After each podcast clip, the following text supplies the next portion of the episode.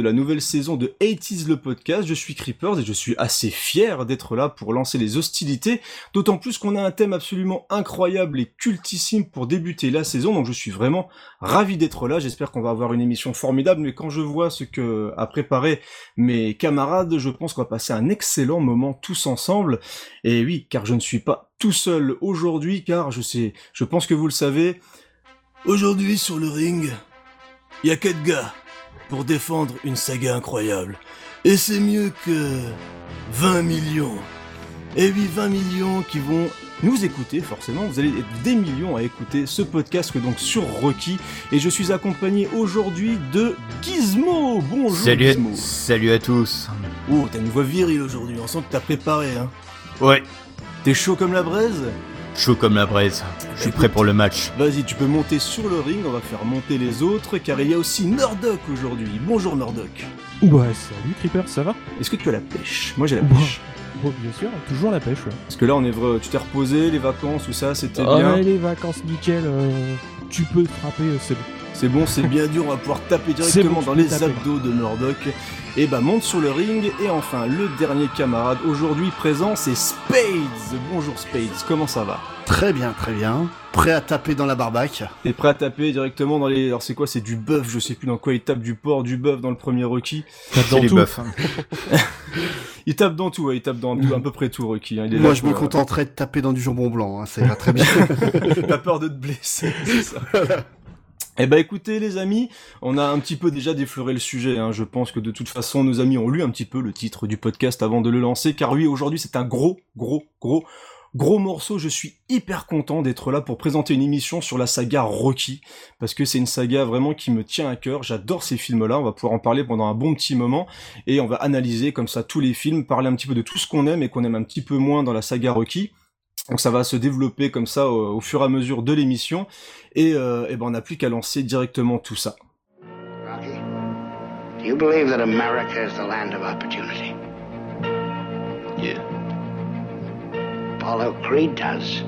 And he's gonna prove it to the whole world by giving an unknown a shot at the title.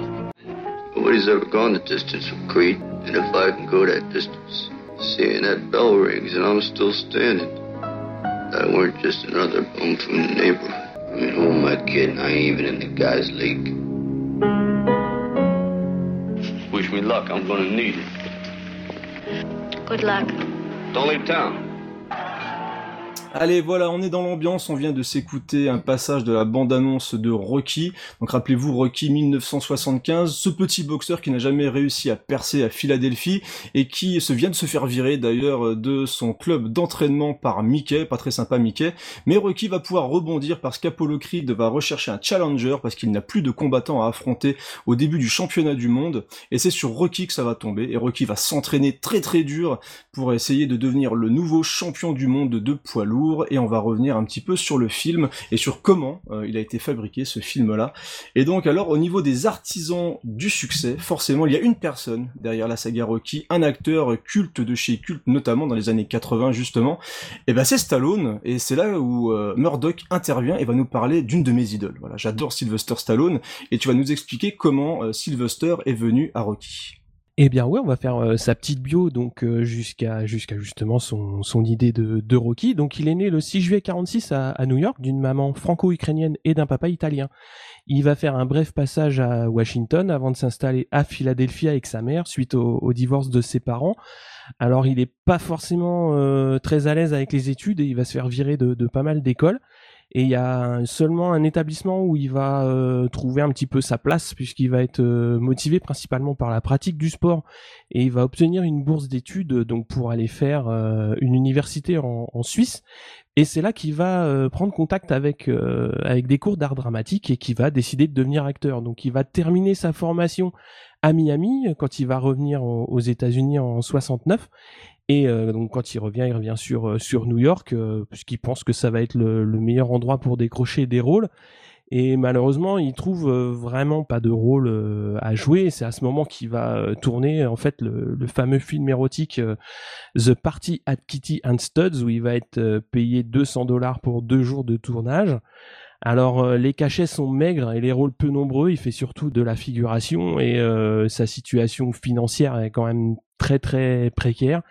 Alors euh, principalement donc comme je le disais des figurations qui vont être non créditées avant de décrocher le rôle principal de No Place to Hide où on le trouvera globalement bon mais euh, le film va, va bider, donc ça va quand même lui permettre d'accéder à, à, des petits rôles, mais souvent sans texte, donc euh, notamment un rôle où il va essayer de raqueter euh, Woody Allen. Il va être engagé sur le film Les mains dans les poches, où il se montre impliqué, il va proposer même de réécrire les, les dialogues avec, avec l'équipe donc qui a monté le film.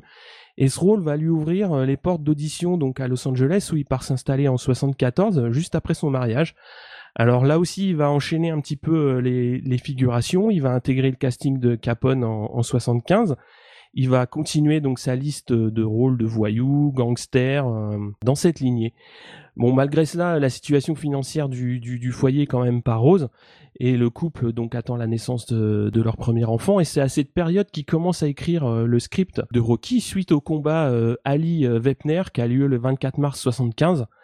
Et en allant passer une, une audition, il croise les producteurs Winkler et Chartoff. Et les trois larrons papotent tranquillement. Et bon, bah, il sait bien qu'il va pas décrocher le, le, rôle. Et juste en passant, Stallone leur dit euh, Ouais, je travaille sur un script, euh, ça vous intéresserait de le lire et tout. Et, les mecs se disent bah, Pourquoi pas Et euh, donc, la mise en relation est faite entre les, producteurs et Stallone. Et donc, intéressé par le projet, euh, diverses propositions lui, lui seront faites, mais Stallone impose une condition, c'est qu'il prenne le rôle euh, principal donc de Rocky, soutenu par sa femme dans cette démarche, donc il est prête, euh, bah, comme lui, à tout pour pour tenir cette cette condition et à faire énormément de sacrifices. Bon, on rentrera dans le détail un petit peu plus tard donc de, de, de ce point-là. Après, pour revenir sur les grandes dates de sa carrière future, hein, donc en 76 Rocky, en 82 Rocky 3 et First Blood, qui vont... Qui ouais, Désolé, j'étais obligé de réagir. Bah Moi, First Blood, c'était voilà. Qui vont sortir la même année, en 85 Rambo 2 et Rocky 4, donc les deux la même année euh, aussi. Après vont suivre, donc là je pense c'est plus que t'allais crier sur cela, hein, c'est-à-dire je me préparais déjà. Sur Cobra, Over the Top et Rambo 3. Ah, Cobra, mais oui. et en 93 euh, Demolition Man Cliffhanger, en 97 Copland et en 2010 il va attaquer euh, les Expandables. Donc c'était difficile de faire une filmo euh, Copland, complète. Copland, ce petit bijou oublié de la filmo de, de Stallone. C'est mon très grand film. Ouais. Mais ce qui, est, ce qui est remarquable à dire sur Stallone quand même, c'est que tout le monde le voit comme une grosse brutasse et au final, c'est un, un, scénariste et, et, réalisateur assez fin au final. Et un peintre aussi. Hein. Et un peintre. Et surtout que, surtout que si on regarde bien les deux films pour lesquels les gens le prennent pour un bovin, c'est Rocky et Rambo. Et c'est tout sauf des films stupides. Ouais. Donc, euh, surtout le premier Rambo, les gens retiennent surtout le 2 et le 3. Mmh. Mais le premier Rambo est juste d'une finesse incroyable. Et pareil pour Rocky, quoi. C'est quand même lui qui a écrit, euh, qui a écrit les films. Donc c'est, non, non, il est vraiment très très bon. Cela est surtout pour euh, donner de l'humanité à ses personnages. Mmh. C'est vraiment quelqu'un qui est euh, qui est super bon là-dessus. Ouais. Et avant de passer à la suite, moi j'ai quand même une question parce que ça me, ça, une question qui me taraude comme ça, les amis. Qui a vu le film érotique de Stallone? Moi. Non. ah. Ça m'aurait étonné, tiens. Eh, je suis complétiste. t'as bossé jusqu'au bout. T'as ouais, as bien bossé. Parce que moi, je l'ai souvent vu dans les cash converters, les trucs comme ça, parce qu'ils l'ont ressorti, bien sûr, les salauds. Hein. Ils voulaient se faire le maximum d'argent. Alors, ils ont renommé le film l'étalon italien, d'ailleurs, suite à la. Ils ont rajouté des films, euh, des scènes euh, X, quoi. Ouais, ils ont rajouté des inserts, ouais. Donc c'est vraiment les mecs sont pas de scrupules, quoi. C'est David Duchovny, là, celui qui joue Fox Mulder dans X-Files, qui a, qui avait remis ce film à l'ordre du jour. Ah, le coquin. Parce qu'en plein de, en plein succès d'X-Files, donc forcément ils ont, ils ont creusé dans la, la filmographie de Duchovny et puis ils ont trouvé le film érotique qu'il a fait tout au début. Et euh, il lui a dit, écoutez, moi je débutais, fallait bien que je bouffe. Et puis tant mmh. qu'à faire, parler de Sylvester Stallone qui a fait aussi un film. Et donc du coup, euh, et tu pense que les patates chaudes, eh, tiens. On va appuyer une patate chaude à Rocky, c'est quand même, quand même risqué. Ouais, c'est une patate chaude. Tu vas t'en prendre une. Ouais, là, tu te la prends la patate. Mais, mais Rocky, c'est bien. Moi, je me, ça me fait exactement le même effet que je suis un fan absolu de, du premier Conan le Barbare. Mmh. Mais oui. Et, et, à chaque fois que je le dis, tout le monde dit bah attends, c'est un film de bourrin. Sans déconner. Alors que ce film est absolument magnifique. Et ouais. je pense que ceux qui critiquent Rocky et Rambo n'ont jamais vu. Rocky mais c'est tout, c'est tout à fait ça. Bah, ouais, la, la, la, différence entre Rocky, Rambo et Conan, c'est que euh, en fait, Schwarzenegger joue un personnage monolithique dans dans Conan, tandis que Stallone joue vraiment cas, des ouais.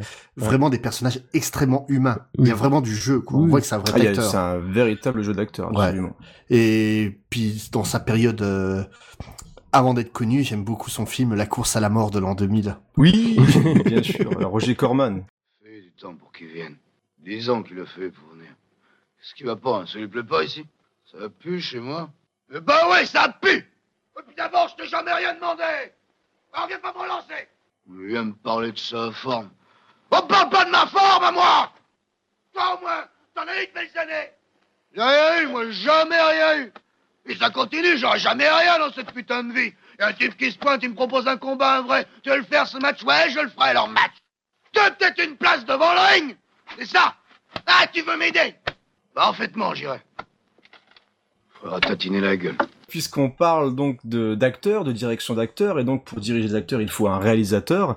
Et donc une personne très très importante dans bah, la construction de Rocky, c'est l'arrivée à la réalisation de John Avildsen. Et c'est notre ami Gizmo qui va nous parler de ce réalisateur. Alors, John Avildsen, il est né en, en 35 et c'est quelqu'un qui est décrié à, Hollywood. D'ailleurs, on verra après dans sa filmo que ça lui a posé quelques petits soucis. C'est quelqu'un qui a une très forte personnalité, un très fort caractère. Enfin, le- les producteurs le disent, Stallone le dit et lui-même le, dit volontiers. Et il a commencé sa, carrière euh, en tant que réalisateur de publicité et de supports commerciaux pour euh, aider les, vendeurs. Donc c'était des c'était vraiment des films de qui allaient de 5 minutes jusqu'à une heure qui étaient destinés à aider les, les vendeurs pour euh, pour les former dans leur future euh, force de vente.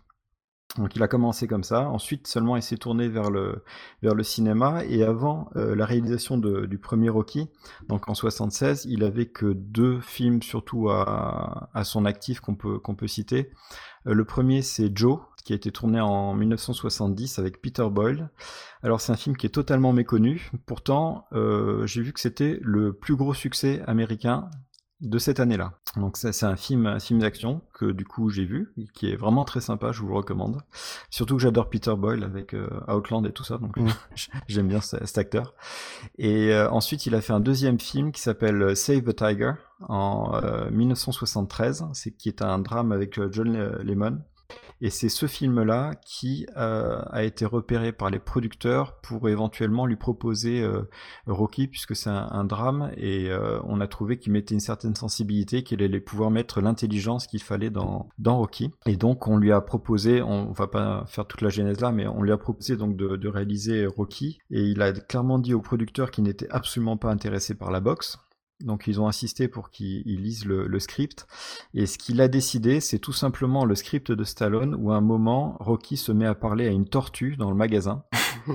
et il a trouvé la scène tellement décalée et tellement sensible de la part de Rocky. En plus, je crois que Polly euh, propose de faire une soupe avec la tortue. Et du coup, il dit finalement, c'est un film humain, c'est pas un film de, de, de boxe, de sport, d'action. Et il a donné son go pour réaliser le, le film. Mais c'est ce qui a marqué, et on le voit quand même au fur et à mesure de ce qu'on va dire sur le film, c'est que le script de, Stallone a énormément conquis les gens, quoi. C'est vraiment un, un gros coup de poker parce qu'il a, il a réussi à écrire comme ça le film qui va changer sa vie et toutes les personnes, même, enfin, même moi qui n'aime pas la boxe du tout, c'est vraiment une histoire et un personnage qui a, qui a réussi à mettre tous les voyants au vert, quoi. Dire tout le monde a, a validé, signé uniquement grâce au script de Stallone. C'est, c'est assez fou quand même. Ben juste- justement, c'était vachement risqué de, de... Ce qui leur a plu, c'est vraiment l'histoire humaine, alors que finalement, le- les combats, il y en a pas beaucoup dedans. Exactement. Ouais, ouais, c'est clair. Et euh, donc en fait, il réalise ce film pour euh, pour avancer et euh, il ne réalisera pas le Rocky numéro 2 puisqu'il est sur euh, le coup pour réaliser La fièvre du samedi soir que va réaliser finalement John Badham et il doit quitter le plateau justement du fait de sa très forte personnalité qui fait qu'il se brouille avec les producteurs et il doit quitter euh, le tournage. Et euh, c'est juste un peu plus tard. Bon, il va réaliser des comédies, enfin plus ou moins de succès, mais son deuxième, euh, sa deuxième œuvre, ça va être Les Karate Kid, avec euh, donc premier gros succès avec le Karate Kid qu'il va réaliser. Le deuxième aura encore plus de succès que le premier. D'ailleurs, pour en revenir sur Karate Kid, euh, je rappelle que Yetcha et moi, on a fait un cadeau bonus euh, sur le sujet. Et de la même manière que Rocky, là aussi, on se retrouve avec un film qui est très humain et qui parle plus euh, de personnes plutôt que du sport qu'il est censé parler. Ben, de toute façon, est-ce qu'il y aurait eu Karate Kid sans Rocky? Parce que finalement, la structure Non. est Mm. exactement identique. Ouais. Il y a quasi. C'est comme je comme je l'ai dit dans le cadeau bonus, en fait, Rocky a, a prototypé la, la formule et Karate Kid l'a affiné. Exactement. Parce que Karate Kid, même le combat n'est qu'à la fin. Hmm Exactement comme Rocky. Euh, le troisième aura moins de succès, enfin il sera bénéficiaire quand même. Bon, quand on parle de succès Karate Kid, c'est un succès, mais on ne parle quand même pas de Rocky. Ouais, non, c'est pas c'est- ouais. c'est- on n'est pas du tout dans le même niveau. Et par contre, comme ce type est quand même lucide, on lui propose le quatrième Karate Kid, donc avec une femme qui va qui va remplacer. Et là, il refuse, donc il a le nez fin quand même. Miss Karate Kid. Et euh, Ouais, Miss Karate. Et oui, il, il évite il évite de se lancer là-dedans. avec Pat Morita qui est tout gêné quand il voit sa, son étudiante en soutien C'est ça. Aïe, On- l'a vu quand même. Et euh, bon, il va se laisser convaincre de tourner Rocky 5, donc je rentre pas plus en détail dedans, puisqu'on va parler de Rocky 5 euh, après. Euh, après, je vais juste citer en dernier qu'il a fait un, un film Inferno avec Jean-Claude Van Damme, Ouais. et euh, il n'a pas signé Alan Smithy, mais un autre pseudonyme, donc il a, il a pas voulu mettre son nom sur ce chef-d'œuvre. Il a pas assumé. Non, je crois qu'il a pas assumé. Et bon, mais au moins ça fait un point Vandame dans l'émission et c'est Ouais. toujours, euh, c'est toujours très très sympathique. Il faut un grand Alors. écart facial. Il faut un grand écart dans l'émission. Parce que Rocky, je pense pas qu'il soit capable de faire un grand écart Non, mais il facial, euh, patate, là. malheureusement. Mais il met des nions. Voilà, ça par contre, pour mettre des nions, il y a, il y a aucun problème. Eh bien, merci beaucoup, Gizmo, pour cette euh, description de notre ami John Hamilton. Et on va euh, passer euh, à l'antagoniste de Rocky, euh, voilà, aussi un, un caractère assez fort justement dans l'histoire. C'est Carl Weathers, alors un acteur que j'aime beaucoup, hein, notamment parce qu'il a joué dans Predator. Voilà. Et voilà, donc moi, euh, voilà, hein, on est aussi dans le point Predator, c'est obligatoire. Et c'est Spades qui va nous parler de cet excellent acteur, moi j'aime beaucoup, très charismatique, Carl Weathers. Ah oui, ça, ça, toute sa carrière est basée sur son charisme quand même. Donc il est né en 1948, euh, ce qui lui fait 69 ans, à la Nouvelle-Orléans en, Louisi- en Louisiane. Il est issu d'une famille très modeste. En fait, son père était journalier, donc euh, il touchait son salaire à la journée, quoi. Ce qui est s'il avait du travail. Et euh, Carl Weather, en fait, il a réussi à s'en sortir parce qu'il a été un grand athlète dès son plus jeune âge. Il pratiquait le football US, la boxe, le judo, la lutte, la gymnastique et le football. Ouais, presque autant que moi. voilà. Je crois que le seul moyen de faire plus polyvalent, c'est de faire kickboxing, karaté et curling. C'est, improbable comme parcours, euh, ce qu'il a. Et, tout ça, ça lui a en fait permis d'obtenir une bourse euh, sportive dans un collège privé qui lui a permis d'avoir un enseignement de qualité. À la fac, il va jouer en, au football US en tant que ailier défensif. En gros, son boulot, c'est euh, dans les phases de défense, il faut qu'il arrête le running back euh, dès qu'il essaie de passer, mais qu'il aille défoncer la gueule au quarterback dès qu'il essaye de lancer. Donc c'est une place assez risquée et, et assez importante pour la défense. Et euh, tout ça, il va jouer ce rôle-là pour les San, euh, les San Diego State Aztecs, où euh, il va être donc euh, letterman durant deux saisons. Est-ce que vous savez ce que c'est qu'un letterman Non. Euh, il est postier? Presque. En fait, euh, vous savez ce que c'est sans le savoir. C'est les letterman euh, dans toutes les séries US. Vous avez toujours le le mec qui porte le blouson euh, du, du Ah. lycée avec euh, avec les lettres. Et en fait, ce blouson et ces lettres là, c'est une récompense accordée aux sportifs ayant joué plus de la moitié des parties de la saison précédente. Ah. Hmm. Donc être letterman pendant deux saisons, c'est quand même avoir été l'un des membres principaux de l'équipe pendant deux saisons On d'affilée. apprend des choses. Hein. Eh oui, on est là C'est le pour but, ça, c'est le but. exactement, on est là pour ça. Et euh, donc, en fait, ce qu'il faut savoir, c'est qu'à la fin de la, des périodes euh, collège et compagnie de, de football américain, il y a ce qu'on appelle le draft. Certains joueurs vont être sélectionnés par les grandes équipes pour euh, passer des contrats d'exclusivité. Et lui, bah, il sera pas pris dans le draft. Donc, il va être obligé de se débrouiller en, en indépendant et il va signer un contrat auprès des Oakland Raiders. Il va être euh, très peu actif durant cette période. Donc, en fait, il va faire euh, 8 matchs en deux ans pour les Raiders et 18 en ligne canadienne euh, les deux années suivantes pour les BC Lion- Lions. Et il va commencer à s'intéresser de très près à une autre passion, vu qu'il a vachement de temps, quoi. La comédie. Il va, il va profiter des, des phases euh, de fin de saison pour passer une licence en art dramatique à l'université d'État de, de San Francisco, et il va prendre sa retraite de sportif en 74. Donc euh, il est quand même pas si vieux que ça. Hein, euh. Et euh, il va essayer, donc étant en Californie, de devenir un grand acteur. Il va surtout avoir des, des seconds rôles, surtout dans les films de Black Exploitation, donc les films euh, pour le public noir, euh, comme ils étaient faits dans les Mhm. années 70 avec euh, Shaft et compagnie. Sa carrière va jamais réellement décoller. Ses deux plus grands rôles, ça va être donc euh, Apollo Creed dans la saga Rocky et euh, le rôle du, du sergent Dylan dans Predator, comme disait euh, tout à l'heure Ah oui Avec la fameuse poignée de main au Ouais. début. Ah Ah, la, la poignée de Ah, main la plus virile du monde. Exactement. J'ai faire tous les jours au boulot, ça marche pas. Ah, tu, tu peux Beaucoup en presser moins des classe. oranges avec ça. hein. Mais voilà, quoi, c'est c'est en deux rôles, il a juste euh, servi d'illustration à la définition de noir viril. L'image que j'ai de Predator avec ce, je sais pas si vous voyez cette séquence, il est torse nu dans la jungle, il a un énorme flingue dans la main, il respire, mais il respire avec les abdominaux, avec le ventre. Ah oui, ouais. j'ai jamais vu des pecs, des abdominaux en train de bouger comme ça. C'est impressionnant ce mec. Euh, ce, ce, mec est une baraque, c'est un, un, monstre. Et d'ailleurs, cette image de Black Viril, euh, il aime beaucoup s'en moquer parce qu'il va reprendre euh, ce rôle-là dans beaucoup de comédies et de pubs.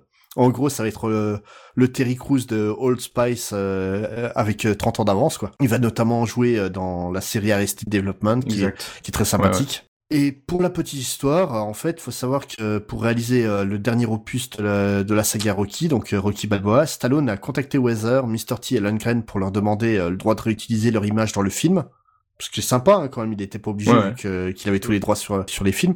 Et Mr. T et Lundgren euh, vont accepter euh, tous les deux sans problème. Mais Weather, euh, du fait d'avoir une carrière quand même euh, très mitigée, a refusé parce qu'il voulait reprendre son rôle de Apollo Creed, qui est quand même mort depuis 20, 20 ans. c'est un, peu problématique. un peu compliqué quand même.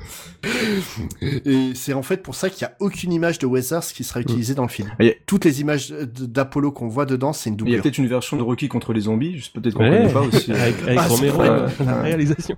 Et en plus, je tiens à dire, pour ceux qui ont la, la chance de regarder les films en, en VO, ce type a une voix absolument terrible. Ouais, ouais c'est clair. On voit bien caverneuse comme ça, bien. Ouais, Rien qu'avec la voix, on n'a pas envie de se frotter à lui. Ah, il, te met KO, ouais. mais dans, tu, tu, parlais un petit peu du côté très second rôle de Carl Weathers, mais moi, le seul souvenir que j'ai de lui en vraiment en héros de film où il y a vraiment que lui, vraiment c'est le, le, premier rôle, c'est Action Jackson, non? Bah, J'ai rien, rien qui revient moi. Exactement. Non, non, c'est son, c'est son seul vrai grand rôle et encore grand rôle. Ouais. J'adore Action euh, Jackson, mais il est très sympa, mais, c'est une série B ouais. assez assez sympathique. On vous la recommande chaudement pour le samedi soir tranquillement avec avec une petite bière et du popcorn, c'est parfait, hein, ça passe tout seul. Et des copains. Et des copains, mais oui, des copains, c'est important. voilà. Apollo, beaucoup de gens pensent que vous avez perdu le premier match victime de la fausse patte. Apollo, c'est dur à boxer un gaucher Fausse patte, rien à foutre la dernière fois, j'étais un peu trop relax et ce petit boxeur a un pot de cocu. Mais sachez que cette fois-ci, vous verrez tous le vrai, le grand Apollo Creed. Le monde entier va voir le grand Apollo Creed, vif comme éclair, un courant d'air. Non, plus de chatouille, plus de papouille, du concret. écoutez, écoutez, il se peut qu'on ne m'aime pas, et je m'en fiche. Mais en novembre, Apollo Creed vous offrira à tous son dernier récital pour le jour d'action de grâce devant le public de ce boxeur qui est une petite merde. Croyez-moi, je me le taperai comme une bonne branlette. Alors, on a fini avec Carl Weathers. Et il faut un petit peu d'émotion dans les films. Il faut de l'amour. Il faut quand même quelque chose qui nous pousse à nous dépasser. Et euh, donc Rocky, eh ben, il euh, va essayer de l'avoir, de l'obtenir tout le long du film. Il va essayer de draguer euh, la belle Adrienne. Et, et donc Talia Shire, euh, Talia donc Adrienne va nous être, euh, alors j'allais dire expliqué, je sais pas si c'est un joli mot, plutôt présenté par euh, Murdoch. Ouais. Donc elle est née en 1946 et euh, c'est la sœur de Francis Ford Coppola. Elle étudie l'art dramatique à Yale, donc une, une université assez connue, pas très loin de New York. Et elle commence sa carrière par des petits rôles à partir de, de 68. Hein. Donc quand son frère prépare le, le parrain qui sortira en 72. Elle souhaite euh, faire partie de l'aventure, mais euh, son frère bah, refuse euh, dans un premier temps. Il voudrait pas qu'on lui reproche d'avoir un casting entre guillemets trop familial, donc avoir la, frangine qui joue dans, le film, ça le gênait un peu. Mais du coup, bah, elle passe l'audition sous le nom de, son mari de, l'époque et bah, elle va quand même réussir à intégrer le casting. Donc ça va être quand même un rôle très très important pour elle puisqu'elle va être nominée aux Oscars hein, pour le Parrain 2 qui sera fait en, en 74.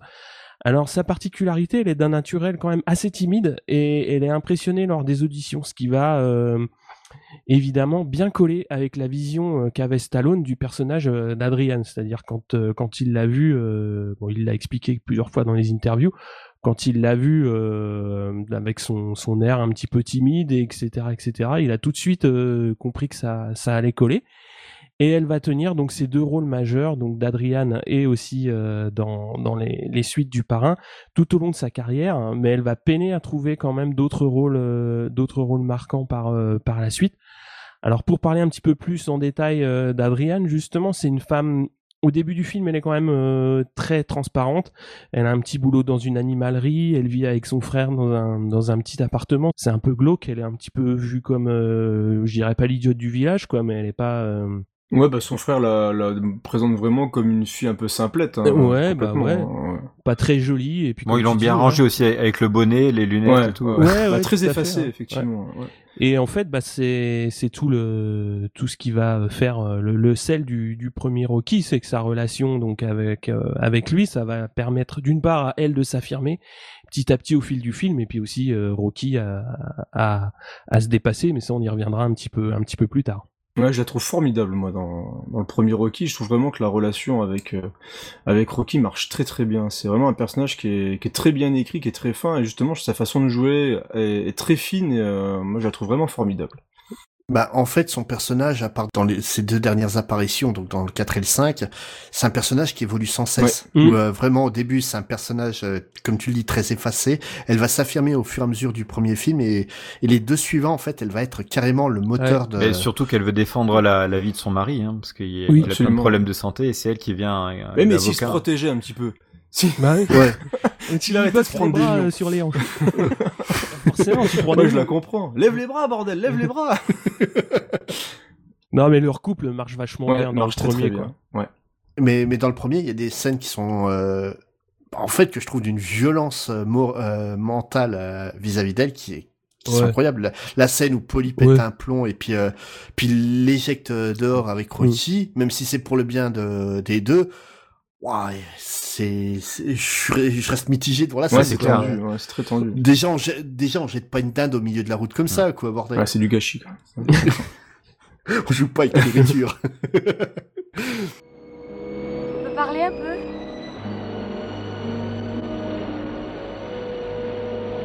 J'ai une question importante à te poser. Je voudrais que tu me dises la vérité. Quoi? Pourquoi es-tu venu ici? Oh, laisse tomber, j'en ai marre. Si tu abandonnes parce que tu veux laisser tomber, alors bon, d'accord. Ouais, c'est ça. Mais c'est que je t'ai jamais vu lâcher quoi que ce soit depuis qu'on se connaît. Qu'est-ce que je te dise? Je comprends rien, moi, à ce qui se passe. Tout allait si bien et d'un seul coup, tout va si mal. Ah, qu'est-ce qui va mal? Dis-moi quoi? J'aurais pas dû laisser Mickey tout décider à ma place.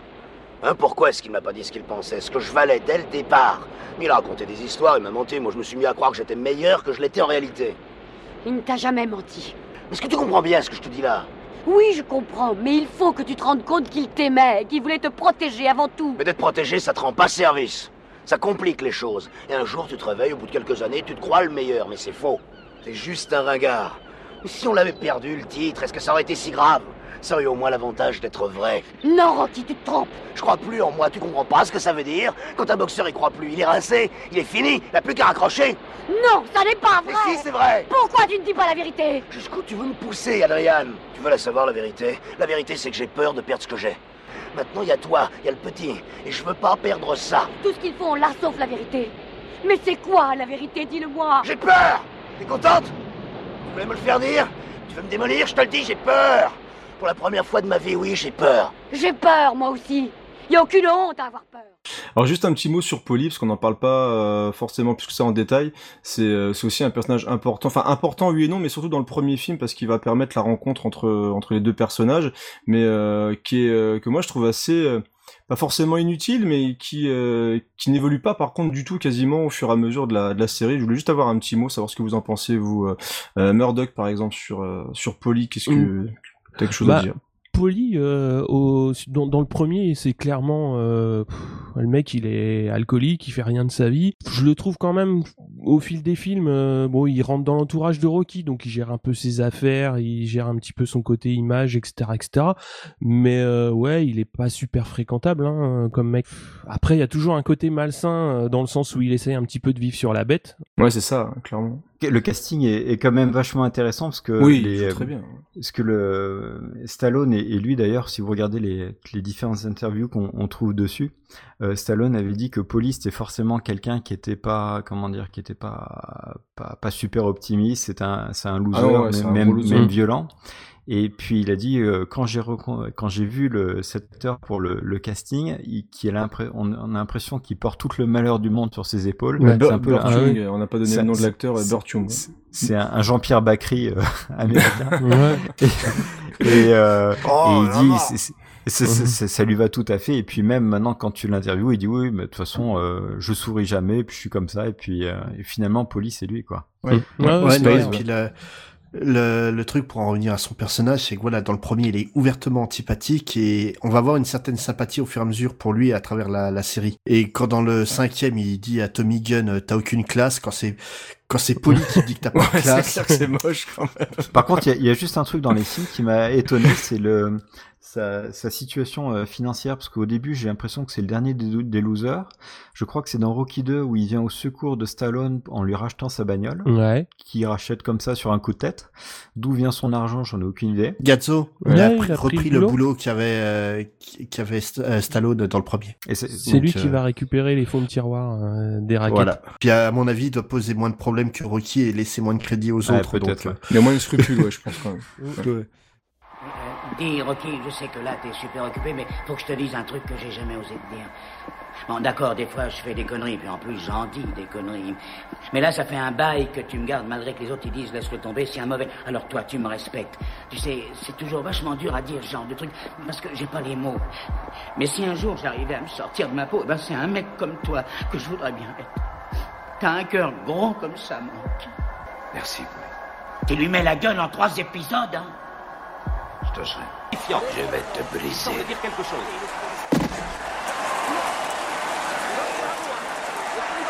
Dis, Rocky, tu te souviens que je t'ai expliqué que je voudrais bien être à ta place? Oui.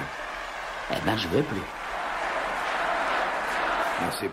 Mais euh, non, c'est vraiment un super personnage et bien sûr en autre personnage culte de, de la série, on peut pas ne pas parler de Mickey. Ah, et Mickey, Ouais, ouais, Mickey, ouais, ouais. forcément, et Mickey. Bah, c'est un excellent Mhm. personnage d'ailleurs, bah, ce qui donne aussi dans les scènes Ouais. les plus les plus touchantes, hein, d'ailleurs, dans, surtout dans le 3. Mais Mickey, c'est un personnage hyper important et qui, euh, il a une- en plus une sacrée gueule. C'est en fait c'est ça qui est bien dans Rocky, c'est que vraiment les, le casting est absolument incroyable à chaque fois. Et c'est vrai que surtout dans les dans les trois, bah, même les quatre premiers, c'est c'est vraiment rempli de gueule et d'acteurs qui, qui sont très très bons. Mm. Ouais, non, c'est c'est Maître Miyagi euh, en avance quoi, Mickey. tout ça. Ouais, en plus râleur quand même. Ouais, Mickey, euh, c'est le seul qui dit à Rocky, euh, ouais, mec, de toute façon, euh, t'as jamais su boxer, euh, tu vas pas y arriver et t'as toujours été mauvais, quoi. C'est ça qui va un petit peu. euh, Mais il arrive à le secouer, ça. quoi. Il le secoue vraiment. Ouais, il ça va à le secouer, hein. Ouais, ouais, clairement. Et euh, bah, plusieurs fois, euh, enfin même même dans le 2, hein, euh, quand il quand euh, Creed vient rechercher Rocky pour euh, pour justement lui lui secouer dans les plumes, c'est Mickey qui va le voir, qui lui dit ouais va lui péter la gueule. Hein. Et euh, non mais voilà, enfin c'est pour, pour moi les, les étincelles. euh, après après il y a les les étincelles, c'est beaucoup euh, beaucoup Mickey. Hein. Ouais. Non, et puis la, la scène où ils se réconcilient dans le premier, elle est belle ouais, de dire, simplicité. elle est très simple, elle est très belle cette scène. C'est vraiment, euh, il y a une pudeur vis-à-vis des sentiments qui est qu'on n'a plus aujourd'hui dans le cinéma, quoi. Et c'est, j'ai- j'ai- j'aime beaucoup cette Dans, scène. dans, dans, le- dans le 3 surtout, je trouve. Parce que dans le 3, quand Rocky est en train de péter un cap parce qu'il il se croit être un, un, un dieu, Mm. et lui il le voit complètement désolé, et puis euh, il dit bon, tu sais, je t'aime quand même. C'est vraiment énorme. Et puis dans le 5, euh, les, les scènes de flashback où on voit carrément qu'il le considère euh, presque comme un fils. C'est ça. Alors on avance, on avance beaucoup là d'un seul coup. Et à un moment, Spade, tu reparlais un petit peu bah, du premier. Bah justement, restons dans Rocky 1 et je te laisse la parole encore une fois, puisqu'on va enfin venir euh, sur la genèse du film. Oui, donc euh, tout à l'heure Murdoch nous a présenté Stallone et a dit à quel point euh, il a eu du mal à démarrer sa carrière, au point de se retrouver dans des situations totalement désespérées. Il a notamment, euh, lorsqu'il vivait à New York, il a volé les bijoux de sa femme pour les vendre à un prêteur sur gage. Sympa. Ce qui lui a valu un divorce et euh, en fait la femme avec qui il partira à Los Angeles sera une autre.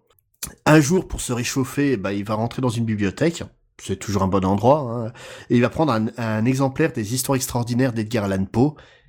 Et en lisant ça, il se dit, c'est génial, je veux pouvoir faire ça. Et c'est pour ça, en fait, qu'il va commencer à écrire des histoires. Donc, euh, comme, comme l'a dit Murdoch, il est parti à Los Angeles en compagnie de sa femme et de son meilleur ami, le chien Butkus, qu'on voit aussi dans le, dans le film. Il va vivre dans une chambre de 2 mètres sur 3, dont il dira lui-même qu'il pouvait ouvrir la fenêtre et la porte en étant assis sur le lit en même temps. C'est ça. C'est, ça doit vraiment pas être très grand, puis lui, il est pas très petit, donc ça doit être pratique. Donc il va avoir plein de petits rôles. euh, je parlais tout à l'heure de la course à la mort de l'an 2000. On a eu aussi euh, les mains dans les poches et, et compagnie.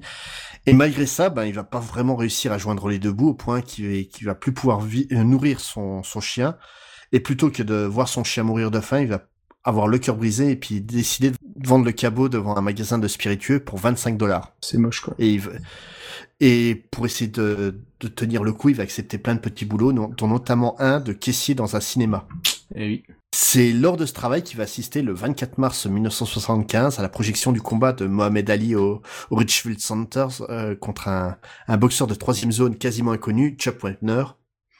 Et malgré tous les pronostics, ce- cet illustre inconnu va réussir à tenir jusqu'au dernier round et à mettre Ali au sol. En fait, euh, Wepner va juste euh, se faire euh, coucher euh, à quasiment 20 secondes de la fin du match. Quoi. Et cette histoire, en fait, quand Stallone va se rendre compte de l'engouement des gens pour Wepner devant ce match, ça va l'inspirer pour écrire le premier jet de Rocky en moins de deux jours. Comme l'a dit Murdoch aussi tout à l'heure, donc il va passer et rater une audition face à Winkler et, Charles Toff. Il va sympathiser avec les deux hommes au point de passer une heure à raconter sa vie euh, aux deux. Et il décide de sortir de la salle et leur dit au fait les gars j'ai écrit un scénario vous aimeriez je- jeter un œil? Bah les deux hommes qui l'ont trouvé vachement sympa bah, lui disent euh, ouais il y a pas de souci. Ils lisent le scénario ils trouvent l'idée vachement bonne. À ceci près qu'il y a beaucoup de points qu'ils aiment pas dans ce premier jet. Euh, Mickey est un raciste de première. Rocky est un, bah, un sombre connard et il finit dégoûté du monde de la boxe et de ses magouilles. Donc ils vont lui dire clairement tout ce qui va pas et il va réécrire le scénario en suivant leur indication. Il va réécrire plusieurs fois le scénario et ensemble ils vont le soumettre à United Artists qui va leur en proposer 25 000 dollars euh, pour acheter le scénario. 25 000 dollars, euh, je rappelle donc que Stallone vit dans Ouais. une chambre de 2 mètres sur 3. Enfin même pas à l'époque, il vivait dans un mobilhome dans, un- dans un marécage avec sa Et femme puis, son- qui était son enceinte. premier scénario, en plus, il pourrait se dire, voilà, euh, je prends, quoi. À la limite. euh, Ouais. Ouais. Et attention, c'est 25 000 dollars de l'époque. Ouais, en hein, plus. Ouais. ouais. Et, et même comme ça, bah, Stallone va complètement refuser parce qu'il met la condition de- d'incarner le personnage principal alors que United Artists veut des, euh, des acteurs euh, plus renommés comme Robert Redford, euh, Burt Reynolds ou James Caan. C'est trois acteurs que j'adore, mais je- j'en vois Ah aucun bah, dans le rôle du coup, maintenant, c'est impossible. À la limite, Burt, Reynolds était peut-être trop sûr de lui, tu vois, c'est des... Enfin, avec le recul, c'est vrai que maintenant, on a tous vu le film, donc on sait qu'on pourrait plus jamais voir quelqu'un d'autre dans la peau de Rocky, quoi, donc. Rocky, Ro- Bah, Rocky avec une moustache. Rocky. Ouais, il y a déjà le problème de Rocky avec une moustache, mais- il y a Rocky beau gosse avec Robert Redford, Redford. trop beau. Ouais, c'est vrai, Rocky. ouais. Ou- ou- voilà, à la rigueur, James Caan, euh, physiquement et puis du- au niveau du personnage, aurait pu con- euh, convenir. Donc, euh, durant les négociations, euh, le ton va très vite monter entre United Artists et Stallone. Au fur et à mesure, euh, il va refuser des sommes de plus en plus folles. Ils ont quand même monté jusqu'à 365 000 Ouais, c'est dollars. ouais. Ça n'a jamais été fait à l'époque. Et, j'allais dire Rocky. Et Stallone euh, refuse à chaque fois, quoi, parce qu'il veut ce rôle de Rocky. C'est pour lui Rocky, c'est lui. Et au final, donc euh, United Artists, voyant qu'ils vont euh, qu'ils vont pas réussir et puis euh, qu'ils veulent le scénario à tout prix, ils cèdent à la demande de, de Stallone en payant le scénario 35 000 dollars et en attribuant 2 millions de budget au film. Mais il y a, il y a autre chose hein, de, de- dessus, Mhm. c'est que euh, les personnes, les producteurs que Stallone a, a vu pour leur vendre le film, ensuite il y a carrément les studios qui eux, Mhm. eux aussi étaient contre le fait de recruter Stallone. Et pourquoi est-ce qu'ils ont accepté de, de le rencontrer? En fait, c'est un des, des producteurs euh, de United Artists qui est tombé amoureux de ce scénario et qui a fait passer en fait euh, Stallone pour un autre Ah acteur. oui! C'est ça. Et ça c'est fou. En fait, euh, donc il a présenté le scénario au grand patron de United Artists et donc il a montré le film les mains dans les poches euh, à à son patron pour montrer qui était euh, Stallone. Quand ils ont vu, euh, donc le patron demande c'est lequel euh, Stallone? Et donc là le mec euh, malin dit bah c'est le blond là. Et là, puis le mec, il signe, dit, oh bah c'est bon. Pas de problème. Ouais, puis, puis il a la phrase marrante, tiens, c'est bizarre, je savais pas qu'il y avait des blonds chez les Italiens. Et donc le type qui a monté l'arnaque, on va dire, euh, lui, ré- lui a répondu si si dans le Nord il y a beaucoup d'Italiens avec, les, les, les cheveux blonds. Par contre, c'est vrai, quand le mec a vu le film, au final, il était un petit peu vénère, quand même. Mais bon. Et le, le blanc, c'est Perry King de la série euh, Riptide. Euh, Voilà, Ah. oui. Oui, exact, oui.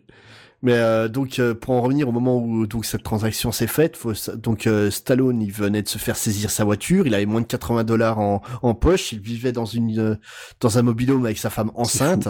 Et ça va être quoi son premier geste une fois qu'il va toucher les 35 000 dollars? Eh ben il va attendre devant le magasin de spiritueux où il a vendu son chien pendant trois jours sans discontinuer pour retrouver son chien pour pouvoir le racheter au type qui l'a acheté. Type qui l'aura revendu entre temps, donc il va racheter le chien au deuxième propriétaire et il va le racheter juste pour la somme de 15 000 dollars. Bah, ça, c'est Rocky. Et une partie- Ça, c'est Rocky. Ouais, Ouais. c'est le, c'est le Ouais, cœur, c'est le, exactement, le pur cœur. Donc le truc, c'est qu'avec euh, ce grand cœur, il part à Philadelphie tourner le film, mais il y a toujours quelques problèmes. Et pour ça, c'est euh, Winkler et Sharkov qui vont beaucoup aider euh, Stallone à monter le plan, mais il va devoir faire des concessions. Déjà, euh, Winkler et Charlecoff, eux, ça les dérange pas de, on va dire, euh, financer le film m- et les, et les dépassements, puisqu'au même moment, ils sont en train de produire New York, New York de Scorsese. Et ils se disent, de toute façon, New York, New York, ça va être un carton. Donc celui-là, il peut bider, ça va rembourser. Et, ouais. Et Ah oui. pour la petite histoire, c'est Ah ouais, c'est bien bien bidé à New York, New York. même. Et euh, en plus, donc euh, United Artists va décider au dernier moment pour se venger de d'avoir euh, vendu le scénario pour euh, avec l'exclusivité du rôle. Ils vont couper le budget qui était de 2 millions de dollars à 1 million de dollars. L'avance que de Stallone en tant que scénariste sera son unique salaire. Donc en gros, en règle générale, il te donne une avance pour le, le scénario et si tu refais plusieurs réécritures, tu as un salaire pour chaque ré- réécriture. Lui, il aura aucune rallonge et son salaire en tant qu'acteur sera basé sur le salaire, mi- salaire minimum syndical. Eh ben, ils sont pas très sympas chez United Artists. Hein. non. Et pourtant, qu'est-ce que ça leur a rapporté des millions, ce film-là, quoi? Ah bah ça a fait euh, ça a fait un gros gros gros carton hein, par rapport à ce qu'ils ont euh, mis euh, sur la table. C'est clair qu'ils ont ils ont rapporté énormément quoi. Mhm. Et euh, en fait, le, le fait d'avoir réussi à tenir le 1 million de dollars, c'est justement le fait d'avoir un réalisateur euh, peu confirmé, enfin euh, Mhm. peu connu, qui a donc euh, beaucoup misé sur le film, des technologies innovantes que personne voulait, donc ils ont eu des rabais dessus, notamment la Steadicam.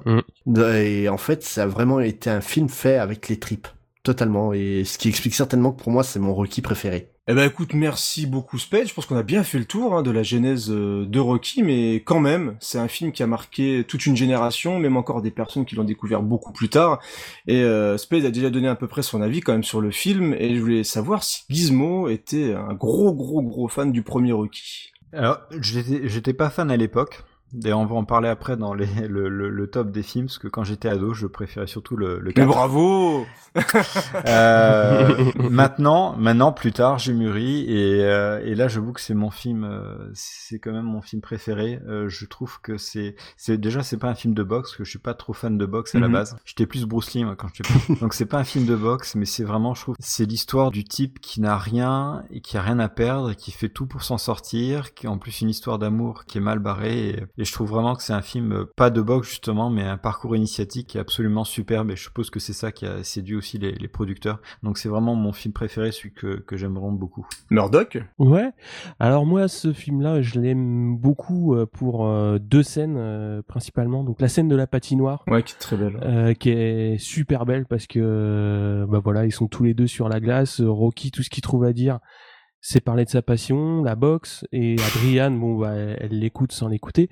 Et euh, une scène qui vient après, c'est quand ils sont un petit peu tous les deux euh, euh, dans l'appartement de Rocky et là où on voit vraiment donc le euh, bah, la, la pauvreté de Rocky et son vraiment Mm. son côté loser où il est dans vraiment dans la dans une mouise énorme mais euh, Bah, euh, pour le replacer historiquement, faut se rappeler que c'était en plein durant la crise à la fin des années 70. ouais, donc, euh, ouais.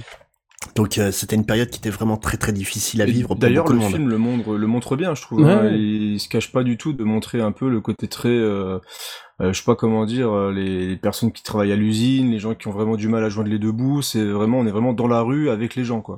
Mm. Mm. Et les pots tournent un feu. de camp. ouais Non, on pourrait juste euh, éventuellement reprocher. Quand tu regardes le film, bon, tu vois que c'est quelqu'un de, de, de finalement simple, c'est ce que Stallone a voulu donner dans le, cri- dans le script. Mais par contre, quand tu regardes le film, je trouve de temps en temps, il a tendance à forcer un peu trop le trait, surtout quand on l'interview. Il se donne vraiment un air, même pas modeste, mais un peu stupide quand même. Et Mais je- euh, il passe pour un con Ouais, il passe ouais, clairement très très simple. hein. Euh, ça, je crois aussi que c'est un- une, une manière de, de présenter le personnage par les médias. Exactement, ouais, ouais. C'est pour expliquer, donc moi je suis originaire d'une toute petite ville, euh, ville de Saône-et-Loire qui s'appelle Guignon et qui a eu une équipe de foot qui a beaucoup fait parler d'elle à la fin des, des années 90 pour avoir battu le PSG euh, comme il faut. Et en fait, la manière dont est présenté Rocky dans le film par les médias, c'est la manière dont l'équipe de Guignon a été présentée à l'époque. Ouais. C'est vraiment, euh, c'est des petits, c'est ils sont Ouais, rien et des rien ils vont, Ouais, ils vont c'est aller, ça, ils vont c'est aller nulle exactement part. ça. Et euh, c'est il y a une moquerie de la part des médias qui est faite. Et je pense que et je pense que c'est volontaire. euh, ouais, ouais, Ce- c'est clairement volontaire hein. Bah, de toute façon, l'idée de même de Carl Weathers, enfin de, de Creed pour inviter Rocky, c'est c'est plus pour l'humilier. C'est c'est c'est à la Oui, c'est Oui, le côté le show. Regardez oui, ce, ouais. ce petit boxeur un petit peu C'est moins un dîner de, rien, con- je lui c'est un dîner de con chance. qu'il va faire. C'est un peu un dîner de con. Regardez, il a de la chance de combattre avec moi. Moi, je suis un peu, Mm. moi, j'ai la classe et lui, il vient de je sais pas où. Il y a un côté candide aussi, parce qu'il découvre aussi tout ça au fur et à Mm. mesure des, des films. D'ailleurs, il va mettre, euh, être dépassé par tout ça. C'est ce qui va lancer, enfin c'est ce qui va faire Rocky, Rocky 3, Rocky 4, etc. C'est que euh, Rocky va vraiment découvrir le, le, côté un peu luxe de la boxe après, le côté business et, et euh, il va il va le montrer un peu, il va même le subir, mais c'est que c'est le, le, personnage de Stallone, euh, de, de, Rocky pardon, du coup on mélange hein, forcément. Euh, Rocky c'est vraiment quelqu'un qui pas qui subit le monde, mais qui le prend quasiment comme un enfant, je dirais quoi. Ouais. Mmh. Bah tu vois une autre scène qui, qui me revient comme ça, c'est donc la veille du combat quand il se réveille et qui dit à Adrian mais de toute façon je vais perdre mmh. et tout ce que je veux c'est aller au bout et en gros, dans sa tête, il veut juste être le meilleur des losers parce qu'il se rend compte de sa condition par rapport au, reste du monde, qu'il a sa chance, mais euh, il sait qu'il n'y arrivera pas. Et c'est ça qui, qui m'a vachement touché, c'est que, bah après on le verra euh, par la suite dans le film, il est vraiment à deux doigts de gagner, mais euh, lui, tout, tout ce qu'il se sent capable de faire, c'est d'aller au bout. Euh, et, il va y arriver. Et c'est pour lui c'est vraiment un aboutissement euh, à, à, ce moment-là quoi. Et c'est une scène qui est superbe quoi. Mais justement ce que j'aime beaucoup avec ce film là c'est qu'il est pas manichéen. Il y a des trucs auxquels tu t'attends que tu as jamais tu as, tu t'attends à ce qu'il gagne à la fin. Bah, tout Parce à fait que t'as envie qu'il gagne et pourtant il gagne pas mais d'un côté en fait il au même moment il gagne parce que c'est il a gagné son propre respect quoi. Et c'est ça qui énerve Creed pour Rocky 2 d'ailleurs Ouais. Exactement. Et, même euh, même en dehors de ça, tu prends le personnage de Gazzo, le prêteur sur gage, euh, enfin l'usurier même plutôt euh, mm. pour lequel travaille Rocky. Tu aurais ce personnage-là dans un film d'aujourd'hui. Ce personnage-là, à la fin, au moment du combat, il aurait été voir Rocky, il lui aurait dit tu te couches à la troisième, euh, au troisième round, sinon il arrivera un malheur à Adrien. Ah, tortues. Ouais, voilà. et tu t'as, avec le regard d'un spectateur de maintenant, justement, là, j'écoutais euh, récemment le deux heures de perdu dédié à Rocky, où ils s'attendaient à ça, ils l'ont jamais eu, et je trouve ça génial. Au contraire, même Gazzo va être un de ses soutiens les, les plus forts euh, du, du, film. Ça il va financer son entraînement. Ouais, ça va être son, son ami, tout simplement. Ouais, puis il va filer de la thune pour sortir Adrian. Mmh. C'est euh, Joe Spinell d'ailleurs, je crois qu'il joue euh, Gatso, je crois, un excellent acteur qui joue dans Maniac, qui est un film magnifique. Euh, mais non, non, c'est plein de petits personnages justement. Moi, je j'ai toujours euh, vraiment adoré l'idée du du fait qu'il ne gagne pas et que malgré ça, c'est lui qui qui retourne le public, c'est lui justement qui mm. va attirer un petit peu tous les regards et, et cette fin magnifique justement où il crie justement le prénom d'Adrienne après le, après la mm, mm. victoire, c'est que même s'il sait qu'il a perdu, euh, il, la seule chose qu'il veut, c'est rejoindre Adrienne. Enfin, c'est un moment qui est juste formidable. Enfin, ça me met toujours les poils. et dire que c'est même pas la fin qui était prévu. Ouais, bah oui. Parce que la fin qui était prévue, on devait avoir le, le match fini, euh, Rocky, qui sortait sur le parking et qui rejoignait Adrienne. En fait, c'est Bill Conti lui-même qui a fait changer le, le scénario parce qu'il a écrit donc euh, The Final Bell, donc le, le dernier morceau qu'on entend dans le film. Il a écrit ce morceau, il a dit écoute, ce morceau il est génial pour la fin, mais la fin ne va pas, faut la changer. Et Avidson a écouté ça, il a dit on fait ce que, comme tu dis, ils ont été voir Stallone, ils l'ont proposé, ils lui ont fait écouter la musique, on y va.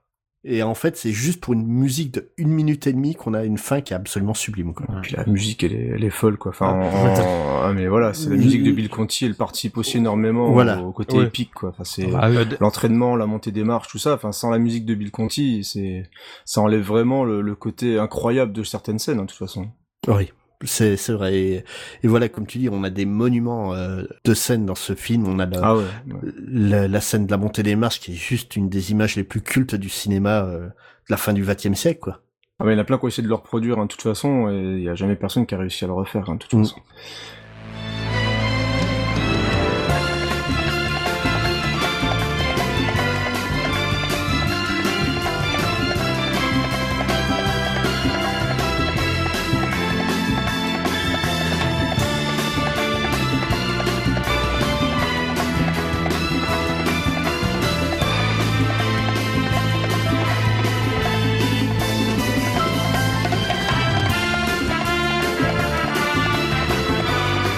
Allez, vous avez vu, on pourrait en parler des heures de Rocky. Mais euh, mine de rien, il y a déjà plein de choses à dire sur le film, mais on va rajouter encore des petites couches d'anecdotes, voilà, par-ci par-là, parce qu'il y a plein, plein, plein, plein, plein de petits trucs comme ça qui s'est fait dans la création du premier Rocky. Alors, euh, qui veut commencer? Allez, à qui je donne la parole en premier? Nordoc Ouais, ouais, ouais. Bah, une petite anecdote justement sur la scène de, la patinoire où euh, bah, ce qui était prévu à l'origine, c'est d'avoir 300 figurants, mais évidemment, bah, il n'y avait pas le budget pour. Et quand ils arrivent à la patinoire, et bah il y a pas les figurants et donc Stallone est obligé euh, bah, de réécrire entre guillemets sur le pouce et de s'adapter à, la situation, c'est-à-dire de faire euh, bah, de trouver une mise en situation justement des deux personnages et donc c'est ce qui va c'est ce qui va réussir à faire euh, bah, vraiment sur le pouce quoi. Mais d'un côté ça rajoute une petite couche de pathos qui qui marche quoi. Et ça marche très bien justement. Non, en fait, ce film, c'est une sorte de petit miracle. C'est-à-dire, c'est plein de petites choses d'imprévues qui se sont faites et ça donne un film absolument incroyable. Mais c'est vrai que du coup, tu pourrais même plus imaginer cette scène avec euh, un plus gros budget, avec euh, de la musique, avec plein de figurants partout, quoi. Clairement. Et euh, puis non, ouais, le mec qui, qui loue une, une patinoire pour sa copine, c'est quand même devenu une image du romantisme maintenant, quoi. Bah ouais, c'est classe. Carrément. non mais on, on on retrouve ça dans plusieurs films hein, euh, où justement ils avouent avoir copié sur euh, sur Rocky euh, dans le film. Notamment il y a eu un film avec euh, Ali Berry et Omar Epps. Je serais incapable de me rappeler du nom. Où justement Omar Epps euh, emmène euh, la très belle Ali Berry euh, à la patinoire et puis au bout d'un moment il lui dit non mais en fait c'est juste que j'ai vu Rocky hier quoi. c'est excellent. Euh, ouais, euh, anecdote, j'en- ai un- une, petite liste là quand même. Euh, déjà, on parlait de la musique sur Bill Conti. Euh, toujours pour rappeler le, fait que le, film soit fait avec des, bouts de ficelle. Quand ils ont contacté ce, jeune compositeur, ils lui ont filé un budget de, de 25 000 dollars pour faire la, musique du film, ce qui est ridicule. Et euh, ce budget devait absolument tout inclure, donc son salaire à lui, euh, mais aussi tous les musiciens. Donc il a pas pu en avoir beaucoup. Les studios où il a fallu faire les mix euh, de pour les, les bandes les bandes son du, du film. Et euh, donc c'était vraiment très très peu. Donc il a eu très peu de temps pour composer la musique et pour faire l'en- l'enregistrement. Trois semaines euh, pour composer et trois heures pour Ah ouais, c'est enregistrer. ridicule, c'est ridicule, hein, putain. sur euh, Gonna Fly Now, qui est donc un des morceaux les plus cultes de. Bah, clairement. Euh, en fait, les voix qu'on entend dessus, c'est euh, donc des. Sa femme travaillait pas loin. Il l'a appelé euh, un jour. Il lui il lui a demandé, écoute, t'as quelqu'un qui sait chanter euh, dans ton bureau? Oui, bah tu l'amènes entre la entre midi et deux, puis on va enregistrer un truc. C'est- un truc de énorme. fou, quoi. Et il, il- a, il a dit qu'il avait, euh, il a réalisé dans quel film, encore plus dans quel film il était. Vous savez, quand vous regardez les making-of de films, vous avez les musiciens et vous avez un écran cinéma qui vous projette le film pour essayer de bien caler Mhm. la musique, le tempo et tout. Et Mhm. euh, les musiciens qui avaient l'habitude de faire ça, ils réclamaient donc du coup le, le, le film, quoi, pour, pour être sûr d'être d'être dans les clous. Et Bill Conti, il a demandé au producteur, bon, je peux avoir le truc? Et le problème, c'est qu'il dit non, on n'a ni le budget euh, d'avoir la salle de cinéma, et j'ai pas non plus le budget vous de- pour vous donner un projectionniste. Et donc du coup, il, a- il est allé faire de l'intox auprès des musiciens. Il dit non, écoutez, ce qu'on va faire, c'est que pendant quelques jours, on, on s'entraîne là pour être bien chaud, et ensuite on fera avec le, avec la projection. Et du coup, il a fait croire aux musiciens que c'était juste un entraînement, alors que c'était l'enregistrement final de la musique. Très fort. Et pour prouver à quel point c'était une production tendue, en fait, euh, donc ils ont décidé de faire une, euh, projection pour euh, l'équipe technique et pour les producteurs. Mais le truc, c'est que le mixage entre la partie musicale et, et les images étaient pas fini. Donc ils ont projeté en fait le film au fur et à mesure. euh, donc ils ont euh, ils avaient préparé jusqu'à la neuvième bobine. Il y a 12 bobines au total de Rocky. Et donc ils préparaient une bobine en, catastrophe euh, et euh, un producteur ou un membre du staff. Donc là pour le coup on avait donc Bill Conti, Davidson, Stallone et deux producteurs de, de chez United Artists qui prenaient la bobine, qui couraient à la salle de cinéma où était projeté le film pour essayer de, de en fait que le film soit fluide. Ils ont réussi à finir euh, pile au moment où euh, la dixième bobine était projetée, donc euh, pile poil, ils sont arrivés. La dixième bobine, pour expliquer, c'est celle où on a la montée des, marches. Donc jusqu'à présent, on a eu qu'une petite musique toute calme tout du long du film. Et là, on se prend donc Gonna Fly Now à fond pour le, le montage euh, d'en- d'entraînement. Et donc ils sont arrivés, ils ont posé la douzième bobine, ils sont assis et là ils ont vu en fait tout le public commencer à se lever pour encourager euh, Rocky euh, dans son entraînement. Ils comprenaient pas du tout ce qui se passait. Stallone était à côté de sa mère qui l'avait emmené pour lui faire découvrir le film. Le film a fini. En fait, Stallone était dépité parce qu'il voyait pas les gens rigoler aux, histoires,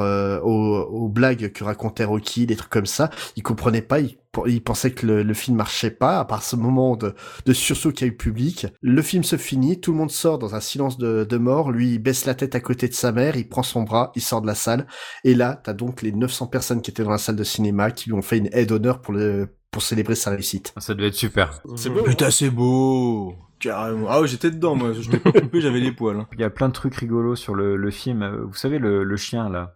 Euh, de Butkus. Euh, il faut savoir que euh, il se déplaçait pas mal pendant le film. Il voyageait avec euh, ce, ce chien qui était absolument pas dans le film, et ce chien était atteint euh, de flatulence. flatulence chronique, ce qui fait qu'il a, il arrêtait pas de péter dans le van. Et euh, ce qui les a même mis en retard pour se déplacer puisqu'il était obligé de faire des haltes spécialement pour pour, pour dégazer le, le van. Pour aérer. Et quand ils sont, et quand ils sont arrivés à, à Philadelphie, Stallone dit que euh, le chien a réussi à, à, se libérer de son problème. Et il dit j'ai jamais vu une telle pyramide de merde sortir du cul d'un chien et, et, et, quand il a vu cette énorme taille, il s'est tourné vers le réalisateur, il a dit un chien qui est capable de faire une merde pareille doit tourner dans Rocky, on lui trouve un rôle. euh, le casting de Carl Weathers, déjà il a prétendu, parce qu'il a dit que bon, euh, il aime bien se la jouer, il a dit au producteur qu'il connaissait très bien la boxe alors qu'en fait il en avait jamais fait de sa vie. Si, si, il en avait fait au lycée. Il en avait fait un peu au lycée. Ah, dans l'interview il a dit non, mais bon. Et, euh, et ensuite il a, il a ridiculisé Stallone pendant le, le casting puisque quand il est rentré dans la dans la salle, il y avait les producteurs qui étaient là. Stallone a été présenté comme l'auteur du, du, script de, Rocky. Et quand ils ont, lui ont fait répéter, euh, Stallone donc euh, donnait la réplique à, à Creed en, en, jouant le rôle de Rocky. Et une fois qu'ils ont fini, Carl Weathers qui dit bon, écoutez, euh, là j'ai pas été très bon, mais si vous me mettez un vrai acteur en face de moi, je serai beaucoup mieux. il dit c'est qui qui va jouer Rocky et là, il y a, et là il y a Stallone qui a dit bah c'est moi. Et là et donc euh, Carl Weathers quitte la salle et puis il se tourne avec le producteur. Il dit ce type, il a un culot monstrueux. Il, a les, il les a grosses comme ça, il est insultant et tout ça, c'est absolument lui qu'il me faut pour Creed. Il n'y a pas photo. Et puis il faut savoir que justement le combat final, les, les deux ont réussi à s'esquinter mutuellement hein, quand ouais. Ils étaient, ils étaient même bien vénères, ouais, hein, je crois, ouais, pendant le combat. Parce que c'est vrai que moi, ce qui, ce qui m'a marqué en, en faisant les recherches pour les films, parce que tu vois toujours, tu te demandes toujours comment ils font pour boxer sans se mettre des nions. Mais en fait, ils se mettent quand même un maximum de nions. Quoi. Ils s'en prennent vraiment plein la tronche. Bah, en fait, j'étais tombé sur une interview de Weather qui expliquait qu'au début, ils y allaient mollo, puis euh, accidentellement, il a collé un grand coup dans les côtes de Stallone. Donc Stallone a fait comme si tout allait bien. Il lui en a collé un grand coup dans la mâchoire juste derrière. Et en fait, le ton est monté comme ça euh, entre eux. Puis par jeu, ils ont commencé à essayer de se faire mal euh, mutuellement. Ouais, mais ils s'entendent bien, c'est gentil. il y a eu une paire de blessures. Il y a quand même une paire de blessures hein, sur ouais. le tournage ah, oui, des, oui. des. Bah, on viendra plus tard. Il y a eu des sacrées ouais. blessures. Et pour la petite histoire, en fait, Davidson avait réellement, réellement euh, tourné les 15 rounds du, euh, oh la vache, euh, du match. Du, du match. Ça aurait été long. Hein. Et c'est en, en faisant donc ce qu'on appelle le rough cut, donc un, un cut où on met toutes les scènes bout à bout pour voir ce que ça donne, que Bill Conti lui a dit non non, je fais pas de musique pour tout ça quoi. Pourquoi elle en boucle la musique? Donc ils ont fait un montage à cause de ça quoi. Et la, et la scène finale du, du film, là où dit Stallone, il a, on, on m'a tué dessus quand il a, il a grimpé les, les marches vers la fin. Il a dit que c'est le plus beau moment de sa carrière et il, a, il sera toujours impressionné par le mec qui tenait la Steadicam parce que Stallone déjà il grimpe les marches à fond la caisse et le type a réussi à le braquer et à monter les marches aussi vite que lui et à tourner autour de lui à la fin. Et, et sans une vibration sur la Steadicam. Ouais, ouais, en épreuve du feu, il n'y avait pas mieux quoi. Et puis bon après tout, hein, cette scène c'est ça restera non seulement l'une des plus belles scènes de sa carrière, mais l'une des plus belles scènes du cinéma tout simplement. Exactement, elle est rentrée dans l'histoire du mmh. cinéma, clairement. Le champion du monde ne s'est pas montré bien tendre pour Rocky Balboa. Écoutez, je crois que le grand public attend avec une grande impatience mon match revanche avec ce brave type qui se fait appeler les talons italiens. Mais j'ai bel et bien l'impression que les talons tournent les talons. Quel est son vrai nom Juste Apollo. Comment t'appelles-tu Ce débile, il ne veut pas m'affronter, il a peur. Vous le savez aussi bien que moi. Voyez-vous, l'affaire est plus complexe que ça. Tout le monde vous observe de près depuis votre victoire au point. Beaucoup de journalistes sportifs, moi y compris, estiment que oui. c'était un match nul. C'est votre opinion et c'est votre droit de penser ça. Et moi, je suis prêt à proposer une revanche pour prouver que cet incroyable vénard, parce que c'est bien d'un coup de veine qu'il s'agit, n'aura pas la force de tenir plus de 5 minutes sur le ring devant un super athlète comme moi. Ce type se débine, ce type se cache, ce type n'ose pas m'affronter. Alors je te le dis ici, Rocky Balboa, si c'est bien ton nom. Je veux que toute l'Amérique sache, je veux que le monde entier sache que je suis prêt à te rencontrer ici, quand tu veux et quand tu veux. Je rencontrerai, j'écraserai ce soi-disant boxeur qui se dit les talents italiens. S'il a le cran de me téléphoner, tu peux m'appeler même en PCB. Mais appelle-moi, Balboa. Bah, je pense qu'il n'y avait pas mieux pour clôturer euh, la partie sur le premier Rocky. Euh, alors moi, ça me fait penser juste à une petite chose. C'est quand même dans la douleur qu'on a les meilleurs films. Mmh. Ah, oui, c'est ah oui, oui, tout à fait. C'est quand on est dans la contrainte, quand on est obligé de d'improviser des choses comme ça et qu'on a vraiment envie, ça fait quand même des sacrés bons films. Et justement, pour une fois, c'est mérité. Gros, gros, gros succès de Rocky, on l'a dit. Et donc forcément, bah, les gens ont envie d'un Rocky 2. Et, et, cette fois, c'est Sylvester Stallone qui va réaliser le film, et c'est Murdoch qui va nous parler de cette suite directe du premier mmh. film. Alors, euh, donc après Rocky, on propose à Stallone plusieurs projets. Il va refuser Superman pour jouer dans Fist, euh, donc un rôle de camionneur syndicaliste. Bon, ça aura un succès d'estime, mais ça va pas être non plus, euh, ça va pas casser la baraque, on va dire. Et en fait, il s'attelle à donner une suite à, à Rocky euh, assez vite. Alors la production souhaite que l'équipe du premier soit reconduite. Mais alors le Real, comme on l'a dit, il est parti sur d'autres projets. Euh, c'est Gizmo qu'on a parlé dans sa dans sa présentation Davidson. Alors euh, Rocky, donc il vient de perdre au point contre euh, Apollo Creed et les deux boxeurs foncent directement à l'hôpital euh, pour soigner leurs blessures parce que bah ils en ont tous, tous les deux pris plein plein la tronche et l'œil de Rocky est quand même salement amoché. Mais une fois remis sur patte, bah, Rocky il a gagné quand même un petit peu peu d'argent avec ce combat, mais bah, il va le dépenser très rapidement à tel point que bah il claque tout donc une voiture alors qu'il sait à peine conduire, il se marie avec Adriane, il achète une maison sans même visiter le premier étage. Alors il pense que sa notoriété frémissante, euh, ça va lui permettre de vivre, euh, bah, on va dire assez longtemps, mais c'est pas le cas parce qu'il se montre quand même euh, assez mauvais dans les réalisations de, publicité. après donc il se dit bah va bien falloir retrouver un boulot, donc il, il va bosser à l'abattoir de là où travaille Polly, mais ça va pas durer bien longtemps puisqu'avec la crise il va perdre son boulot. Alors il veut reboxer, mais refaire des combats euh, comme euh, comme il les a fait par le passé de seconde zone. Mais Michael en dissuade parce qu'il lui fait comprendre que bah, son œil droit il est complètement pété. Il lui met même une droite euh, alors que bah, il la voit pas venir du tout. Et donc bah, Rocky prend conscience que bah, de toute façon il va bien falloir faire avec. Et donc il travaille à la salle de Mickey où bah, il va souffrir un petit peu des moqueries des boxeurs qui sont dans la salle. Et c'est vraiment un retour au point de départ pour Rocky, euh, sauf que là, il peut même plus boxer. Alors de son côté, Creed, euh, il a quand même été vachement vexé par la réaction du public parce qu'il reçoit énormément de lettres pour lui reprocher de ne pas avoir pris le match au sérieux. Ce qui est pas faux puisque de toute façon dans le premier Rocky, on ne voit pas du tout s'entraîner. Il est en costard, il discute business, mais il s'entraîne pas. Et donc là, euh, il commence à avoir son ego euh, bien bien touché, notre euh, notre petit Apollo, et il veut prendre sa revanche contre celui qui fait vaciller donc la statue. Alors Rocky est pas suivi par Adrian pour ce combat parce que justement comme comme on l'avait dit, sa santé est, en jeu, mais c'est ce qu'il va lui dire. Lui, sait faire que boxer. Donc de toute façon, il ira. Et ce manque de soutien, ça le blesse quand même parce qu'il euh, parce qu'il trouvera pas le cœur à, s'entraîner. Alors pour euh, gagner euh, ce combat, Mickey va lui trouver une tactique. Il va passer Rocky en droitier pour surprendre Creed. mais il y a aussi un autre petit exercice sympathique qui va le qui va le former. Est-ce que vous vous en rappelez? La chasse au poulet? Ah. Exactement. Ben voilà. Attrape la poule. Et, donc, pour guérir d'une cécité à l'œil droit, il suffit de chasser des poulets. Mais voilà. eh, c'est dans Zelda qu'on voit ça. Moi. Eh oui, tout à fait. Et donc pour revenir un petit peu à l'histoire du film, euh, donc là quand même euh, Creed euh, prend le match nettement plus au sérieux. Hein. C'est-à-dire que là on le voit vraiment s'entraîner pour le coup. Et Polly euh, donc va voir Adriane pour la pousser à soutenir euh, Rocky, mais elle fait un malaise. Elle est transportée à l'hôpital, elle accouche prématurément et plonge euh, dans, le coma. Donc Rocky va rester à son chevet et quand elle va sortir de ce coma, elle va lui demander de gagner pour elle. Donc voilà, Rocky, il a trouvé sa motivation pour le combat. Et donc le combat, forcément, il est dantesque et les deux boxeurs vont se rendre coup pour coup pendant tout le match. Alors Rocky est mis au tapis deux fois dans le combat, mais il gagne quand même par KO en se relevant à la dernière seconde du compte de 10, alors que Creed bah, restera à terre. Donc euh, bah, à la fin du match, il est champion du monde de boxe. Écoute, j'ai pensé à un truc. Si tu veux pas que je me bagarre avec Creed, tant pis. On se débrouillera autrement, on trouvera bien quelque chose. Il n'y a qu'une chose que je veux que tu fasses pour moi. Quoi? Approche. Quoi? Gagne. Gagne. Mais bon Dieu, on a le feu vert. Saute dessus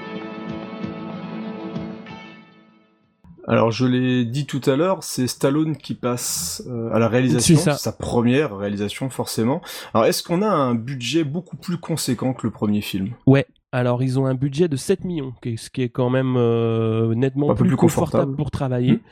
On va dire, et pour parler vraiment de ce que va euh, rapporter le film, en recette US, ça va quand même ramener 85 millions de dollars, et en recette monde 200 millions. Donc ça va être un énorme succès. Ce, ce Rocky 2. Et, euh, et bon, voilà, il va vraiment euh, bâtir ce, ce film exactement sur les mêmes valeurs que le premier, c'est-à-dire un boxeur qui a énormément de cœur et qui va se battre bah, pour, euh, bah, pour, pour sa femme, quoi. Ouais, On reste d'ailleurs sur un style au niveau réalisation qui est assez proche du premier. Euh, on, on verra après qu'il va commencer doucement à tourner euh, la réalisation vers d'autres inspirations, on va dire. Mais là, on, il reprend un petit peu ce qu'avait fait Avilsen sur le premier film. Donc, t'as commencé par ouais, le moi 3. j'avais et, commencé euh, par le 3, ouais. euh, je l'ai vu en étant euh, quand j'étais ado quoi, donc j'avais euh, 10-12 ans. Et euh, bon, on en reparlera un petit peu euh, quand on quand on parlera du 3 hein, pour, Mhm. euh, pour pour d'autres euh, d'autres points. Mais euh, bah, ce film là, voilà, pour moi c'est enfin le, le Rocky 2, c'est euh, ça montre vraiment euh, voilà, il revient à son point de départ. Euh, Mhm. c'est-à-dire il a plus de thunes, il a plus de boulot, il a tout claqué, c'est-à-dire il était quasiment, enfin même à la fin du 1, il est arrivé à ce qu'il voulait faire, c'est-à-dire il voulait tenir la distance, il l'a eu, il a eu de l'argent, Euh, le rêve américain il l'a vécu, mais malheureusement bah, il a tout claqué. Et euh, c'est vraiment ça qui est marquant dans le film, c'est que bah voilà, il, il, il prend aussi conscience du fait que bah, même quand tu construis quelque chose d'assez fort, ouais voilà exactement, la fragilité de, de la réussite et du succès. Ouais. C'est c'est bien beau le succès, mais ça nourrit pas un homme. Exactement. Ah, Ah ça bah peut non. le nourrir, mais faut pas tout claquer Ouais. quoi. Alors, qu'est- qu'est-ce que tu as pensé de, qu'est-ce que tu penses de cette suite, tout simplement? Est-ce que, euh, alors pour beaucoup, le, premier, c'est, c'est forcément, c'est la, première découverte de Rocky, c'est quelque chose d'assez, d'assez frappant. Généralement, les suites sont beaucoup moins bonnes, d'ailleurs, que les, que les premiers. Est-ce que pour toi, Rocky 2, c'est, euh, on reste sur quelque chose de, de surprenant, on reste sur quelque chose d'intéressant, ça reste pourtant un très bon film aussi? Ah oui, ça reste un très bon film. Euh, Il y, a, il y a des très bonnes scènes, notamment euh, quand, quand j'en- comme j'en ai parlé, quand, quand Mickey lui montre clairement qu'il est plus capable de, monter sur, euh, sur un ring. Bah, ça, saute aux yeux, quoi. C'est-à-dire, euh, il, lui met à peine euh, un petit coup et il la voit même pas venir. Et c'est ce qu'il lui dit. Il dit quand Creed va t'en mettre une, mais c'est bon, quoi. Tu, tu vas te faire étaler euh, direct. Ce côté-là, c'est bien parce que c'est ce qu'il dit à Adrian. Il dit moi, je suis boxeur, je sais que boxer, mais si tu montes pour te faire démonter, euh, ça va. Voilà, tu, tu, tu t'as beau faire tapis, au bout d'un moment, euh, tu peux pas non plus tout risquer euh, juste parce que c'est tout ce que tu sais faire. Et le combat, je trouve qu'il est vraiment bien filmé entre les. Il est mieux filmé que le 1. Il est un peu plus long déjà, ça c'est sûr, mais euh, je le trouve un petit peu mieux, un petit peu mieux filmé. Ben, déjà, ici, ils avaient plusieurs caméras, alors qu'ils n'en Ouais. avaient qu'une pour filmer le, le premier film. Donc, euh, forcément, il y a du multi-angle qui va beaucoup mieux. Ils, ils avaient même du public. Ouais, oui, ils avaient du public. oui, ça, ça joue un petit peu au niveau de l'ambiance, c'est clair que c'est plutôt, c'est plutôt. Bah garde la, garde la parole, Space, toi, Rocky 2. Est-ce que euh, tu l'avais découvert bien justement en suivant aussi le, le, le fil des films? C'est t'as vu Rocky 1, Rocky 2, t'as suivi un petit peu comme en ça? fait, que j'ai découvert euh, euh, Rocky 2 la même soirée que Rocky 1. Ah bah nickel. En plus comme ça, je suis bien. c'est Ouais, pas mal. Ouais. Donc euh, le truc, en fait, tu dis que la réalisation est un peu pareille, pas exactement. On sent qu'il, euh, que Stallone n'est pas du tout affirmé comme réalisateur. Mhm. Il y a notamment des, des fondus enchaînés qui sont un peu dégueulasses euh, par moment. Mais euh, le film, ouais, au niveau de l'histoire et du lore, ça suit bien tout en trahissant le message du premier film. Parce que le premier film, la dernière phrase, euh, la le dernier dialogue qu'il a avec Apollo Creed, c'est « Il y aura pas de revanche, tant mieux, j'en veux pas. » Et là, Ouais, ah bah tiens, on va fallait, faire... fallait faire Rocky 2. Bon, c'est le cinéma en même temps. hein. Et le, truc, voilà, mais comme dit Murdoch, ça montre aussi le fait que, ouais, c'est bien beau, il a gagné, il a gagné sa victoire sur lui-même, il a gagné le respect de lui, mais s'il sait rien faire d'autre, faut bien qu'il fasse quelque chose. Bah, je veux dire, il faut bien faire quelque chose. Le, le, le gars, on voit très bien qu'à part faire du, des boulots manuels et encore la plupart des entreprises sont en train de fermer un petit peu partout, la seule chose qu'il peut faire, bah, c'est profiter de ce qu'il avait réussi à avoir dans le premier et surtout, bah, d'avoir vexé le, le champion du monde en titre. Mm. Mm. Gizmo. Euh, alors de mon côté, pour Rocky 2, euh, déjà une petite anecdote. On a pas Murdoch, t'as parlé juste avant de, de la- du changement de technique avec le bras droit. Vous savez Mhm. pourquoi? Ouais.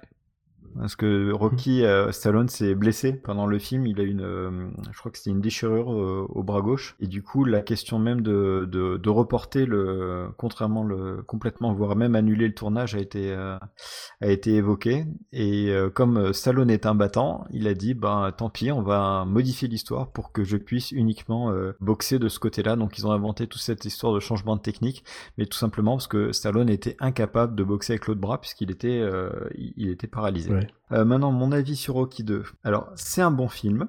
Ouh, j'aime pas quand ça commence comme ça. Parce qu'il y a un mec qui va arriver. C'est un bon film. Euh, je dirais, je, je, je place toujours John Carpenter quelque part. Je le comparais un peu à Halloween 1 et 2. J'ai l'impression que c'est la. C'est vrai que ça suit aussi. Ouais, C'est la continuité du 1, comme Halloween 2 est la continuité du 1. Bon, le, le changement de directeur, ça m'a pas spécialement euh, gêné euh, derrière. Par contre, ce qui m'a un peu embêté dans ce film-là, c'est que je, je trouve, même si Stallone veut faire passer un message, il n'y a pas réellement, je trouve qu'il n'y a pas réellement d'intérêt à cette euh, à cette suite-là. Je pense qu'on peut toujours faire une suite sur la carrière de Rocky. Mais là, euh, l'histoire de la revanche, d'ailleurs, ils auraient carrément pu mettre le sous-titre La revanche ou le retour derrière, ça aurait fait pareil. Je trouve que c'était le thème était un peu léger pour faire une suite. Donc le film n'est pas mauvais, il est toujours filmé avec beaucoup de sensibilité, l'histoire est bonne, mais je pense que c'est dispensable. Je suis, d- je suis d'accord. Donc, tu l'as trouvé un, un peu facile, c'est ça euh, C'est qu'on Ouais. partait sur les mêmes personnages, quasiment les mêmes enjeux, du coup, forcément. Mm. Et il n'y avait pas assez de, de changements, on va dire, dans... En, en fait, en imaginant un scénario alternatif, t'aurais pu carrément zapper l'épisode en imaginant que Apollo euh, rende sa ceinture à la fin du euh, à la fin du premier, qu'il faut un nouveau euh, prétendant euh, pour pouvoir avoir le, le combat. Et à la rigueur, on pouvait passer directement au 3 en faisant la confrontation avec euh, avec Mr. T et, et Stallone pour la Mm. pour la ceinture. C'est ce film-là vraiment est pas nécessaire. C'était juste prouver que que Stallone était meilleur que enfin que Rocky était meilleur que Apollo Creed. Ouais. Et euh, ouais, c'est pas forcément nécessaire. quoi. Après, si on partait dans ce sens-là, je pense qu'il n'y aurait pas la même motivation après aussi pour Rocky après de combattre. euh, parce qu'il y, a- il y a pas mal. Enfin, je sais que le personnage de Clubber Lang est dans la provocation. Il y a Apollo et Rocky deviennent quasiment amis aussi par Mhm. rapport à ce combat-là. Donc il y a- il y, a, il y a pas mal de liaisons qui se font aussi entre les personnages. Dans Rocky 2, il y a Ouais. des choses qui s'assoient beaucoup plus aussi. Oui, non, mais c'est c'est sûr. Et puis, euh, faut pas oublier qu'en fait, le 2 a permis de créer en fait un gimmick sur toute la série où en fait chaque film euh, prend la fin du précédent. Oui, c'est vrai, exactement. Sauf- le sauf- combat. ouais. C'est là qu'ils vont poser les codes en fait. hein. C'est là que bah justement ce que tu dis, euh, l'entrée aussi du générique avec euh, les lettres Rocky, avec euh, après le numéro qui va suivre, le thème, c'est là qu'ils vont qu'ils vont codifier le, la saga. hein. Mm, oui, tout à fait. Après, moi, en, en vraiment, en reproche sur le 2, c'est le côté beaucoup trop pathos. Alors, il est quasiment aveugle d'un œil, euh, Adrienne qui tombe dans le coma, le fils qui est prématuré. Ça fait beaucoup au bout d'un moment, quoi. Bah, c'est vrai qu'à côté de la petite maison dans la prairie, c'est c'est Disneyland. D'ailleurs, au fur et à mesure de la saga, si vous cumulez tous les problèmes de santé de Rocky, au bout d'un Ouais. moment, il peut plus marcher. hein. Eh mais comme Ouais, je mais disais tout à l'heure, il- il pourrait quand même se protéger un petit peu. Parce que, là, dans le premier, il se prend des nions pas possibles. Dans le 2, le combat est pareil, il est d'une violence, parce que bon, c'est, on n'est pas sur du combat réaliste, hein, ça on l'a pas non plus dit dans le, quand on parlait du premier, c'est qu'on est quand même sur de la boxe qui n'est, qui n'est pas scolaire, et heureusement, parce que pareil, moi je suis pas un gros fan de boxe. Ils arrivent à rendre ça, euh, relativement spectaculaire. Vous savez que par rapport au montage, etc., on est sur des, combats très spectaculaires, mais on est euh, sur des bastons, ou carrément même des bastons, je dirais. Quand tu regardes le 3 et le 4, c'est presque du combat de rue. Je dire, à un moment, les mecs, ils se tapent dessus, ils se cognent comme des malades dessus. Donc on garde un côté très spectaculaire. En même temps, il y a tous les enjeux dramatiques qui se règlent quasiment dans le combat de fin. Donc il y a un crescendo qui se fait à chaque fois que je trouve euh, vraiment grandiose, moi, dans, dans les Rocky. Donc ouais, j'aime beaucoup Rocky 2. Mais le, voilà, le 1 a vraiment euh, a mis des, des belles choses dessus, mais le, le fait de faire une très bonne suite, c'est relativement Voilà, rare quand même. C'est euh, une suite très honnête quand même. ouais. Ouais, ouais, très très honnête. Non, c'est un, c'est une excellente suite et qui cartonne, qui cartonne Ouais. euh, énormément puisqu'on est sur 200 millions de dollars de recettes euh, dans le monde, alors Mm. que, euh, comme tu l'as dit tout à l'heure, euh, bah, on était sur 7 millions quand même de base euh, sur la table, donc c'est un gros gros gros gros carton. Et ben, on va pouvoir passer sur Rocky 3, l'œil du tigre. Je veux Balboa Donnez-moi Balboa Dans ton sale gueule Dis-lui de venir s'il a des couilles Personne peut me battre, tu y répéteras ça de ma part Je l'aurai, dis-lui que je lui pèterai la gueule, moi Et que personne pourra m'en empêcher Dis à ton Balboa que j'arrive, je suis prêt pour lui, tu peux lui dire Je suis prêt à décrocher le titre si Balboa a assez de couilles pour me rencontrer sur un ring ou ailleurs. Toute ma vie, ça a été mon seul but. Je veux ce titre et rien d'autre. Officiel, m'entraîne seul. Je gagnerai le titre tout seul, je veux. Il pourra pas m'éviter toujours. Il court vite, d'accord, mais je suis pas cul Tu te tires pendant qu'il est temps. C'est pas une statue qu'il faut lui donner, c'est une paire de couilles. J'avais dit que j'en reviendrais. T'as eu ta chance, donne-moi la mienne. Ah, va te faire foutre, toi Ouais, vieux débris, ta gueule, j'irai où je voudrais. Raconte plutôt à tout le monde pourquoi tu veux pas te battre avec moi. C'est de la politique. Ils veulent me fermer la gueule. Ils voudraient m'empêcher. Ils veulent pas qu'un homme comme moi soit champion parce que moi je suis pas un pantin comme lui. Je trouve que tu vas un peu fort, tu sais. Eh ben viens te faire taire, Balboa, viens, allez, t'as peur? Quand tu veux. Oh non, les coups de poche, mes clés, saglés, écoute surtout pas. Il a peur, regarde, il a peur de moi. Alors laissez-moi vous expliquer quelque chose. On m'a classé numéro un. Numéro un C'est moi le meilleur. Les ringards acceptent que des combats faciles avec d'autres ringards. Je vous le dis à tous, vous êtes témoins. J'affronterai ce mec où il voudra, quand il voudra, et pour rien. Et c'est Gizmo qui va nous parler de ce film qui va quand même montrer un petit changement dans la saga. Ah ouais, c'est ce que j'allais dire. Euh, Rocky 3, il va, c'est le prémisse de Rocky 4. Euh, donc là, on va faire un, un changement radical de, de, réalisation, de style de film. Donc le film, euh, il a été réalisé en, en 1982. Stallone, entre-temps, il a fait Les Faucons de la Nuit. Euh, qui est un très bon film, je Ouais. trouve, mais que tout le monde a boudé. Ah, moi j'aime bien, moi, il faut qu'on le Mais euh, parce qu'il était trop sombre et encore le, le, le film était beaucoup plus sombre dans le script de Stallone, mais euh, mais le les public n'a pas vraiment suivi, donc ben il veut raviver sa carrière avec le euh, Rocky 3 euh, que que tout le monde euh, attend, qu'on attend même encore plus que que Rocky 2. Stallone va le réaliser encore une fois. Le budget est de 17 millions de dollars. À chaque fois, on, on augmente la dose. Alors le pitch de ce film, Rocky a radicalement changé. Il a évolué aussi bien physiquement qu'au niveau de son ascension sociale. Donc il est relativement riche. Il a eu, il dit clairement même qu'il a eu une, une- des opérations du visage.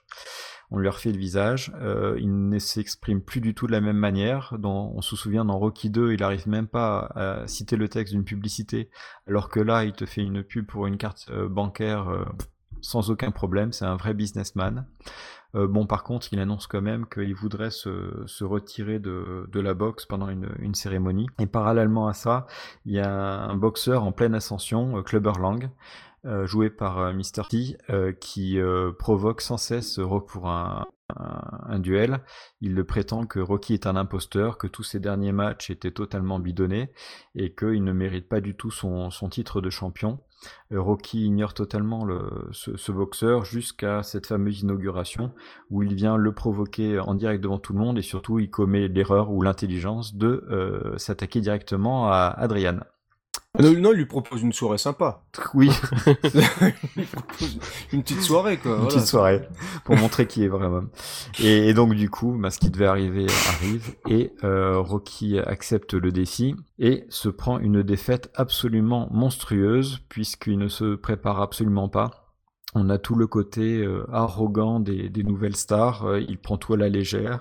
On dirait Creed dans le premier. Oui, Ouais, c'est exactement. ça. Ouais. Ou pire, dans le début du 4.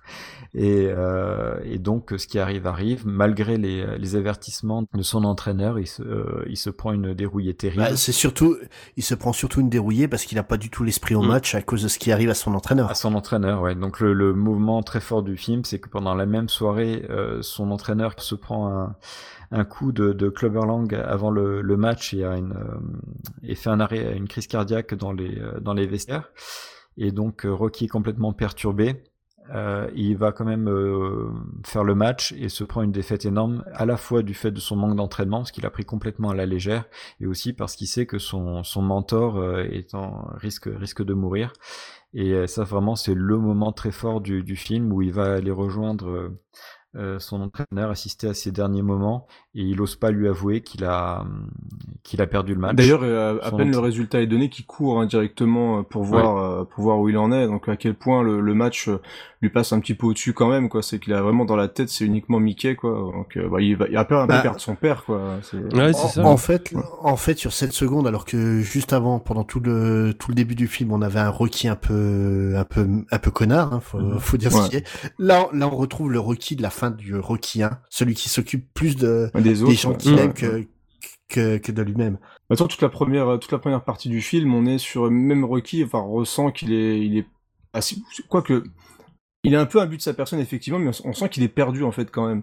Et, euh, et c'est au moment où Clubber Lang va quand même lui faire comprendre que de toute façon tout est truqué, il va quand même poser la question et, et il va se rendre compte quand même que ces, ces matchs il les gagnait facilement parce que c'était des combats arrangés quoi. Donc, euh, Et c'est son ouais, il lui dit, hein. lui dit clairement quoi. Donc, euh, Mickey, il lui dit, hein, ouais, ses adversaires, il les choisissait. Il hein. les choisissait pour qu'il ait une petite vie tranquille, récupérer de l'argent et puis euh, et puis voilà quoi, pour qu'il puisse passer en retraite parce que il, il avait plus non plus l'étoffe du bah, d'un champion pour pouvoir affronter des gens euh, durs comme Clubberland quoi. Et donc pour finir juste rapidement le, le pitch, donc euh, suite euh, énorme défaite et là euh, quelqu'un vient à son secours, c'est Creed qui va lui proposer de l'entraîner en échange d'un d'un service que l'on découvrira à la fin du, du film. Ouais. Et donc entraînement extrêmement sévère, sans poule, mais avec euh, beaucoup de courses et euh, une scène dans, de, dans la euh, Ah sur la plage. en, en, enlacement. Ouais, avec des, des, Euh, des petits justes au corps qui arrivent au nombril, des petits Il manque cheveux, le maillot de des- bain rouge. Ah oui. des ralentis. euh, ah ouais, c'est Il est, il est terrible d'ailleurs justement. ouais, magnifique. Et, euh, et donc, et le fameux combat qui va euh, maintenant euh, toujours se conclure par la victoire de Rocky. Très beau combat d'ailleurs. Mm. J'aime beaucoup, j'aime beaucoup Ben, ce combat. ben, euh, l'un des meilleurs, Ouais. honnêtement, Très, très de, bon ce de combat. la série. Où justement, il en prend encore plein la gueule au début, puis d'un coup, il se met à tout esquiver, et là, ça, il renverse tout le match. Voilà, il, a une C'est- vraie, il a une vraie tactique en fait qu'il met en place pour euh, pas humilier, mais on sent qu'il veut vraiment prendre le dessus sur son adversaire qui est hargneux quoi. Et euh, Non, et puis la, la séquence où justement euh, où il a pas arrêté de se prendre des coups et d'un coup il commence à tout esquiver Ouais. et puis il pousse euh, Mr T à, à s'énerver, elle, elle est magnifique. c'est la seule Et fois d'ailleurs, d'ailleurs, de toute la saga. D'ailleurs, je crois que le combat dure 3, rounds, je crois, il me semble. oui, oui, c'est beaucoup. hein. Là, Ouais, c'est ouais, un des seuls matchs où ça va pas jusqu'au jusqu'au bout. Hein. Mm. Bout. ouais. Donc après, pour parler du, du style du film, pourquoi est-ce que c'est un, un réel changement? Donc c'est vrai qu'il y a la partie dramatique avec euh, la fameuse soirée noire où euh, il perd et en plus il perd son, son mentor. Cela dit, le packaging est quand même très très très différent. Euh, Ah, il est très, il est très pop. Ouais, on commence directement par un match exhibition avec euh, Hulk Hogan. Oh. Bon, je comprends Stallone, ça voulait euh, comment dire participer à cette espèce de côté un peu showman business de de Rocky. Par contre, il y est peut-être allé un peu fort, je pense. Dans le, Ah, le dans curseur, le- il est- dans, dans, dans- il il a mis le curseur un peu haut pour montrer Moi, que je pense que c'est le but, hein, Ouais. euh, Ouais, ouais. parce que clairement, le, le, on voit vraiment le côté plus cirque. C'est là, il est dans le voilà, je me, je me, je me mets en avant, on fait des combats un peu. D'ailleurs, il le dit, ouais, le combat, on- c'est juste de l'exhibition, on fait un petit peu les fous, Ouais. mais pas plus que ça. Et il finit par se faire hein. balancer par au-dessus de la troisième corde. Et d'ailleurs, il balance, c'est Ouais. qu'il le balance, Hulk Hogan au-dessus de la troisième corde aussi. Mais on est vraiment, moi, ce que j'aime beaucoup dans dans ce Rocky et là où je trouve que le changement visuel colle parfaitement à ce qu'il veut raconter, c'est qu'il évolue avec euh, bah, avec Rocky quoi. C'est qu'on est plus dans le, le côté grand spectacle, dans les grosses chaînes de télévision, dans les gros contrats, Mm. euh, et on voit vraiment toute cette dérive là et à quel point aussi ça ramollit le personnage, mais tout le tout le clinquant, je pense colle bien. euh, Moi, je, je pense que c'est vraiment Ouais, juste ouais. bien.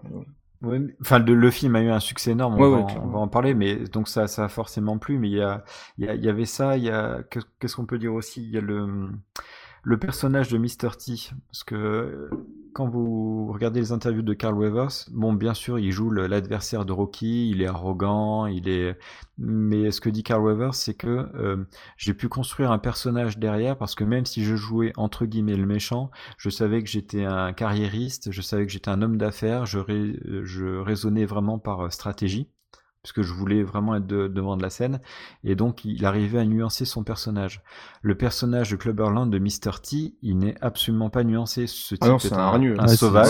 Ouais, il est une brut, bête. quoi. Ouais, c'est une bête. ouais. Ouais. Bah, oui, mais la, la différence entre Apollo et Clubberland, c'est que Apollo est calqué sur Mohamed Ali, qui est une figure que tout le monde connaissait. Mhm. Que ça, que ça soit au niveau personnel et au, ni- au niveau euh, psychologique. Tandis que Clubberland, en fait, il a préfiguré de toute la toute la salve de boxeurs euh, qui venaient vraiment de la rue, qui ont suivi euh, bah, qui ont suivi le, le Mhm. film, quoi. C'est il préfigure ce que sera c'est Tyson quelques années plus tard. Hein. Ah, Et puis ce qui est bien, c'est qu'on a un antagoniste différent de Creed aussi. Parce que euh, ouais. là, on arrive sur un boxeur qui n'a pas du tout la même classe justement qu'Apollo Creed, et, euh, et c'est ce qui va complètement chambouler euh, Rocky, c'est parce qu'il va se retrouver devant une, une, une bête, quoi, une bête qui va lui rentrer dans l'art, qui va lui, lui, lui faire ressortir justement son œil du tigre. Et je pense que c'est le but, c'est que cette, cet animal-là va, va complètement lâcher et faire revenir le vrai Rocky qui s'était un petit peu embourgeoisé.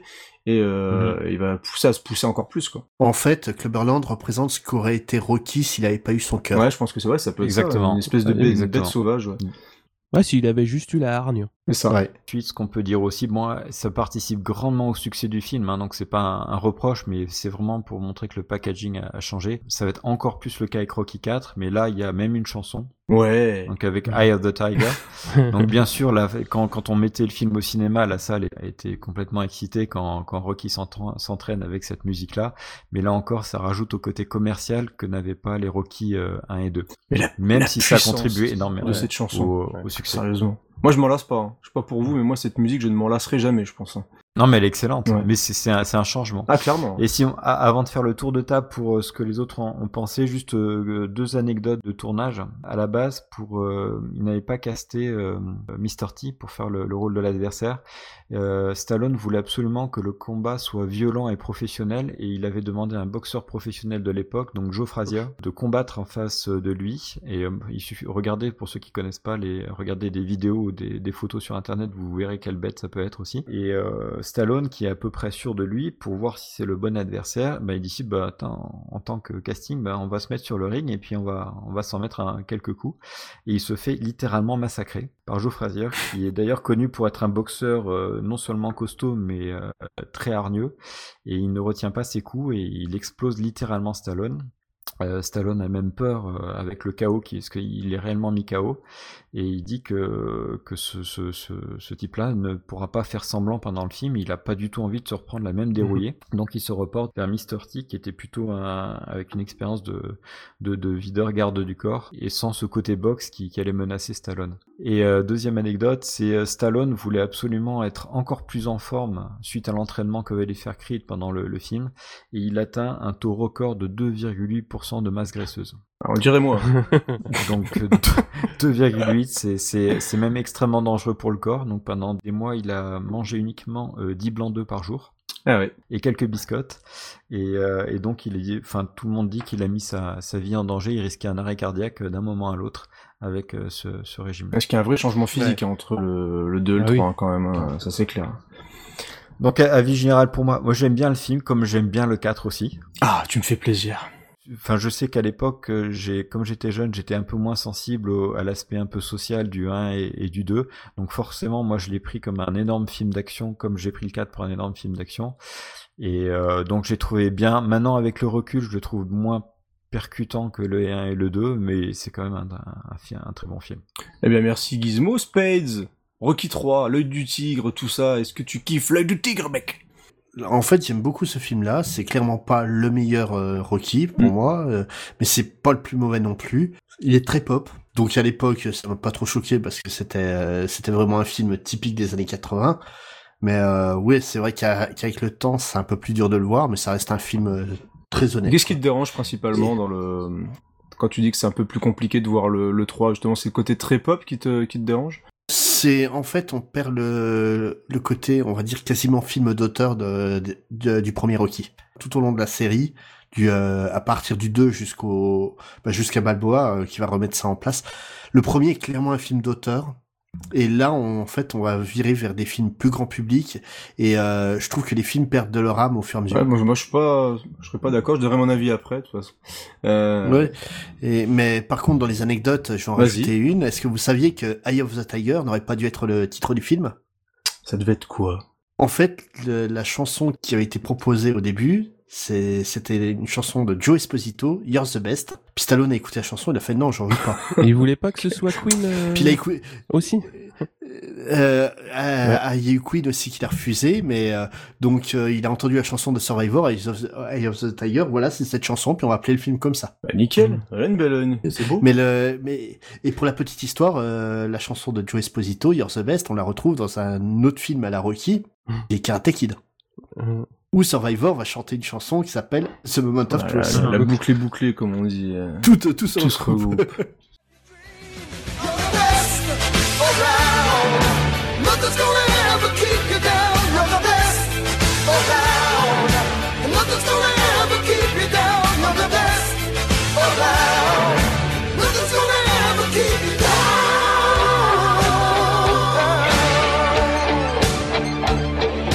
Murdoch, Ouais, Rocky 3, le ah, Rocky tigre. 3, euh, moi c'est vraiment la Madeleine de Proust pour moi parce que c'est le premier Rocky que j'ai vu. Euh, je l'ai vu quand j'avais, euh, je pense, c'était au tout début des années collège et euh, ça devait passer à la télé. Alors je sais pas si c'était sur Canal ou sur une autre chaîne, mais c'est le premier Rocky que j'ai vu et en fait, euh, bah avec les copains c'était ça. Ils m'avaient dit ouais tu vois c'est un mec qui fait de la boxe, il se bat contre Hulk Hogan. Alors, je dis Ouah, quoi Hulk Hogan? C'est pas possible parce que je regardais le catch en plus. J'ai tous les défauts et en plus et en plus plus, à, cette époque-là, donc Barra... pas Barracuda, mais Mr. T avait pas encore fait Barracuda quand il a fait euh, Rocky 3, mais après il a enchaîné sur euh, sur forcément l'agence Tourisque. Bah, d- D'ailleurs, Hulk Hogan, à l'époque où il a joué dans le film, était pas un inconnu, mais pas loin. hein. Ouais, Ça, on était clair, très loin de la période euh, si Hulkamania. veux, hein. moi j'ai dû le voir, je pense en 87-88. Donc Hulk Hogan, il Ouais, était donc plein largement jour après euh, dans la WWF Superstar. Mhm. Et euh, bah, Mr. T, il était Mhm. Barracuda. Donc moi, tu me vends un film où tu vois euh, Oui. un boxeur qui va se taper euh, Hulk Hogan et Mr. T au petit déjeuner. Euh, forcément, j'ai adoré le film pour justement ce côté euh, action movie. Bon après voilà, c'est c'est le premier regard, euh, on va dire du du, du jeune ado euh, et le film euh, quand je l'ai revu là, ça m'a fait énormément plaisir euh, de de, de retomber sur euh, sur ces moments-là parce que je me rappelais de tout. C'est-à-dire quand comme tu l'as dit tout à l'heure, quand Stallone lui dit dit à Hulk Hogan, on y va mollo, c'est de l'exhibition. Euh, bon, ça je m'en rappelais que- qu'ils allaient se mettre sur la tronche comme euh, comme des chiffonniers quoi. Et puis à la fin, le Kogan il vient pour faire la photo euh, parce que bon c'est voilà c'est À la cool, ouais, à quoi, la ouais. cool. Allez, on se le Quand il- en plus, il joue bien avec ça, c'est quand il arrive juste devant, tu le vois lever les yeux comme Ah, c'est excellent. vers, vers la tête de Hulk c'est énorme. ouais. D'ailleurs, il y a une scène où Polly arrive avec une chaise et tape dans le dos de Hulk non Et t'as Hulk Hogan qui se retourne comme ça, il le regarde méchamment, je crois. C'est c'est énorme aussi, ça. C'est énorme Ouais. aussi. Et d'ailleurs, euh, pour, pour la petite histoire, euh, Wepner, qui avait donc servi d'inspiration à, à l'histoire du premier Rocky, en fait aurait servi d'inspiration pour cette scène-là aussi. Parce que peu de temps avant que Rocky 3 soit en lance en production, il avait eu un combat contre le catcheur Ah, André oui. euh, le Oh. géant. Ah oui, oui, c'est vrai, exactement. Donc Wepner avait porté plainte pour plagiat, euh, parce que deux, deux fois, Oh, faut pas déconner. Donnez-moi des sous, moment, les gars. Je veux de l'argent, rends l'argent, rends l'argent, euh, Sly, rends l'argent. Euh, c'est bien, tout le monde aime Rocky Ouais. 3, donc je vais donner mon avis aussi sur Rocky 3 parce que bah je crois que moi aussi c'est, peut-être le premier que j'ai vu euh, Rocky 3 parce que justement passage à la télé, j'étais jeune, etc. Et euh, effectivement il y a le, le côté extrêmement dynamique, beaucoup plus spectaculaire, euh, plein de combats, Hulk Hogan, ça frite un peu dans tous les sens, la musique, moi qui m'a marqué directement, Eye of the Tiger, c'est, rentré aussi directement dans l'histoire du cinéma hein, quand même. Et c'est vrai que c'est un film moi, que j'aime beaucoup et qui, moi, avec du recul, en fait, les, les, bah, les Rocky, plus je, plus je les regarde et plus justement je les associe à la carrière de, de Stallone. Et c'est un film aussi qui a eu l'intelligence déjà de quand même de changer parce que si on se tapait le troisième film de la même manière, euh, c'est que si on avait encore le film un petit peu triste euh, où on avait un petit peu moins d'action, là il y a Stallone qui décide de coller aux années 80 quand même, qui est un petit peu plus bourrin mine de rien, et, euh, et on a un film qui est plus spectaculaire. Moi je trouve qu'on garde quand même le côté euh, un petit peu euh, pas, pas indépendant mais en film d'auteur quoi, parce que mine de rien comme c'est Stallone qui écrit des scénarios, on reste quand même sur des, des rôles plutôt bien écrits, les personnages n'évoluent pas euh, pas tant que ça mais quand même parce qu'on a un Rocky justement qui change complètement, qui se remet en question, donc euh, un- comme si Stallone se remettait en question. Et moi, c'est un film que j'aime beaucoup parce qu'il bouscule un petit peu les codes, euh, les codes des deux premiers, et on a une, une énergie qui est, euh, qui est complètement renouvelée. Et je trouve ça hyper plaisant à regarder. Quoi. Today, the Soviet Union has officially entered professional boxing. He would like to compete against anyone who is qualified. Drago is the most perfectly trained athlete ever. Whatever he hits, He could have saved his best friend's life. I'll never forget you, Apollo. But now, the one thing he can't do is walk away. Has the fight date been set yet? December 25th. Where? It's in Russia. Are you nuts? Miss Calhoun, when will you be going to Russia? Eh ben voilà, parce qu'on va parler de Rocky 4, le meilleur opus de la saga, le film incroyable, le chef-d'œuvre. Non, je sais qu'il n'y a pas grand monde, voilà, qui, qui, qui aime Rocky 4. Alors, euh, je vais un petit peu forcément remettre dans le contexte. Donc, 1985. Alors, son pote Apollo euh, meurt sous les coups d'Ivan Drago parce que euh, Ivan Drago fait un petit peu des matchs d'exhibition. C'est un, c'est un vilain russe. Il débarque aux États-Unis et, euh, et Apollo a envie de se battre un petit peu avec lui. Et Apollo est un petit peu trop sûr de lui, encore une fois, et il va se friter contre Ivan Drago sur un match qui aurait dû être d'exhibition et il se prend des nions et des nions et des nions et des nions et il meurt sous les coups d'Ivan Drago, le vilain communiste. Forcément, ça secoue un petit peu Rocky, qui est pas très très content et qui va décider euh, de partir en Russie pour affronter directement l'armée rouge hein, sur ses terres. Et il va euh, aller combattre Ivan Drago. Même si sa femme n'est pas d'accord elle va même rester aux États-Unis pour lui dire que cette fois je ne te suis pas parce que c'est du suicide et tu vas te faire massacrer. Mais Rocky lui euh, bah, il en a dans le bide et il veut aller aller se battre. Et il va être entraîné alors j'ai plus le nom mais l'entraîneur de d'Apollo va, va être derrière lui pour l'aider euh, à affronter Ivan Drago et c'est un entraînement à la dure. Hein, il va courir dans la neige, il va soulever des cailloux, Il va euh, pousser on va des avoir chariots. des, il va pousser des chariots, il va monter des montagnes, il va changer, il va aider, voilà, il va aider les Russes parce que c'est un mec sympa quand même, il va se laisser pousser la beubare, euh, il va vraiment s'entraîner à l'ancienne, pendant que Ivan Drago lui, bah c'est peut-être le mec le plus euh, piqué. Je pense que même les gens, tous les gens du Tour de France réunis, bah, sont moins dopés qu'Ivan Drago. Euh, c'est une espèce de grosse machine mécanique qui ne pense pas par lui-même forcément parce que c'est un communiste. Et on a plein de rock FM, on a des montages, on a Stallone qui crie Drago ralenti sur une montagne. Et en gros, c'est ce que 95% des gens pensent de Rocky, c'est que c'est un film beaucoup plus bourrin, Rocky 4, effectivement. Euh, mais moi, je vais vous montrer que vous avez tort. Eh oui. Vous avez tort car Rocky 4 est un film sensible et plein d'humanité. Non, c'est pas possible. Euh, c'est pas possible. Donc euh, moi Rocky 4 j'aime bien. J'aime bien pourquoi? Parce que euh, c'est clairement un film qui est dans son époque. C'est le film qui a rapporté le plus d'argent de la saga. C'est un gros gros gros carton. En fait Stallone est un petit peu bah, au sommet de sa carrière aussi parce qu'il enchaîne les gros rôles et, et il remplit les salles. Et Rocky 4 c'est carrément Stallone qui, euh, bah, qui affronte la Russie. C'est la guerre froide, on a, vraiment deux pays qui se font la guerre, et là bah, on a Stallone qui vient et qui veut secouer un petit peu tout ça pour montrer que les États-Unis c'est un petit peu les meilleurs, mais en restant Rocky.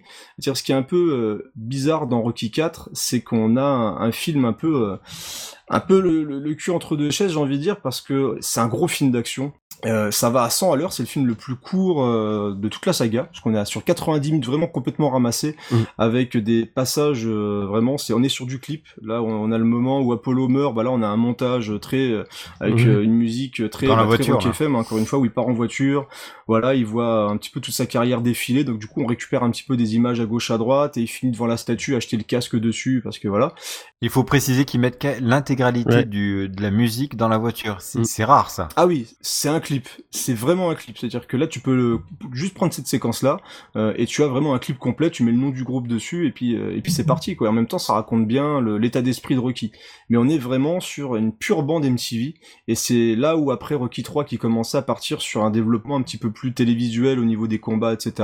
Là, on est carrément sur euh, vraiment le montage MTV très cut et même dans les combats, hein, c'est des combats qui sont beaucoup plus cut que sur les autres.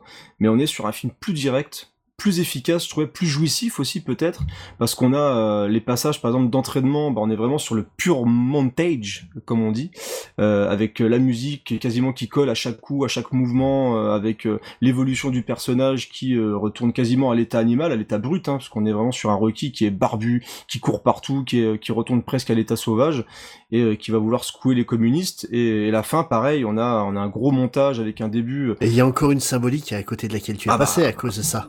Dis-moi, La. La, la symbolique du, du sport scientifique contre Ah le bah, sport, euh, le sport du vrai homme viril. Et, et Rocky, il est tellement bien qu'il arrive même à Mm. secourir quelqu'un et remettre sa charrette en place pendant qu'il court.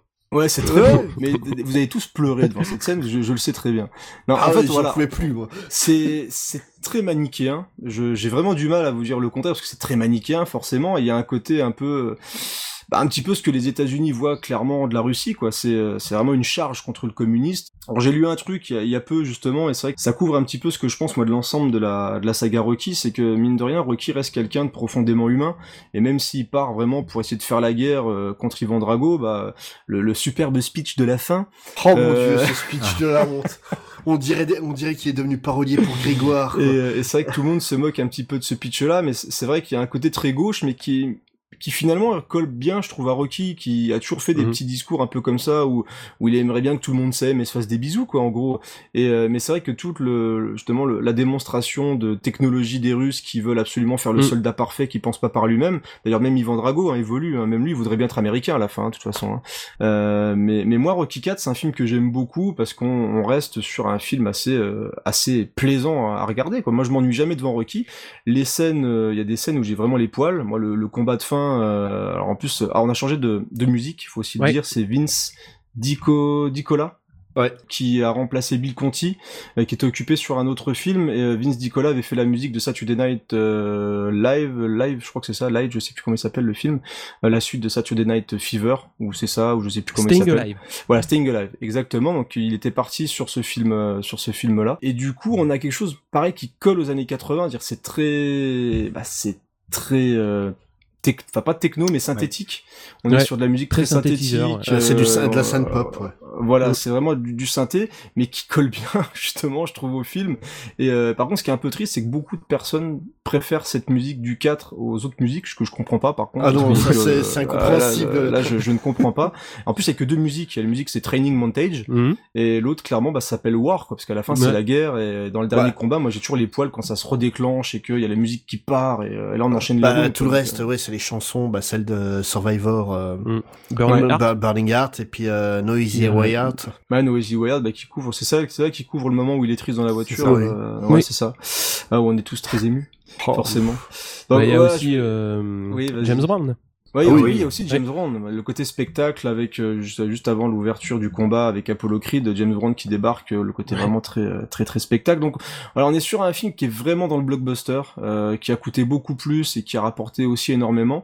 Mais moi j'ai beaucoup d'affection pour euh, pour Rocky 4. Alors je vais laisser la parole à Spade parce que je je sens qu'il bouillonne et il a envie de me dire à quel point il aime ce film. Ah, grave. Euh, oh, mon dieu. bah, Ça a été une purge de le revoir pour cette émission. Ça a été Oh, il est une méchant. horreur.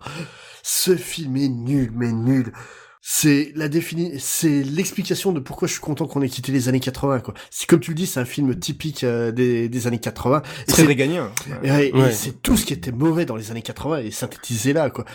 La réalisation hyper cut euh, à la à la clip de MTV, euh, le message totalement pourri. Si tout le monde a, a l'image de Ro- Rocky comme étant des films de beauf, c'est à cause de ce film-là. Le speech final qui est du, qui est d'un ridicule. Oh mon dieu. Mais non, t'es Oh, méchant. mon T'es Dieu. sûr- en fait, c'est juste parce que t'es en colère, je suis sûr. Il s'est passé un Ah. mauvais truc dans ta journée. Ah euh, non, je, t'es- je déteste ce film. Vraiment, pour Mais- moi, c'est vraiment la pire purge de toute la saga, quoi. Ah, donc t'es vraiment dans la purge. Et Ah ouais, toi, non, tu, tu pourrais plus le regarder. euh, C'est pour moi c'est un navet. C'est vraiment euh, c'est Oh même là pas c'est même Oh pas un nanar. Pour moi c'est un navet. C'est je le mets avec Running Man vraiment dans les films euh, à éviter à tout prix quoi. J'aime bien Running j'aime bien méchant. Running Man. hein. Il est méchant, lui. Ah je déteste Running Man quoi. Gizmo, vas-y, après je vais, je vais reparler avec Bah, après. euh, avant, de donner, avant de donner mon avis, déjà, quel est le slogan du film euh, Russian is bad? Non, c'est ça passe ou ça casse. ouais, c'est cassé. Ouais. Non, C'est-à-dire euh, non, c'est- ça passe ou Vraiment ça casse, ouais. C'est vraiment le. Non, sans déconner. le, euh, il le répète plein de fois et c'est vraiment re- rentré dans la, la, la culture Rocky. Ça passe ou ça casse, ça vient de Rocky 4. Heureusement qu'ils l'ont pas mis en sous-titre comme dans l'œil du tigre parce que autant là c'est classe, autant ça passe ou ça casse. On dirait un Terence Hill, tu sais. Et sinon, Dans les dans les trucs pas du tout classe aussi, j'ai passé le film en VF euh, pendant pendant un quart de seconde et je suis tombé sur la discussion qu'il a avec son fils avant de partir en Russie.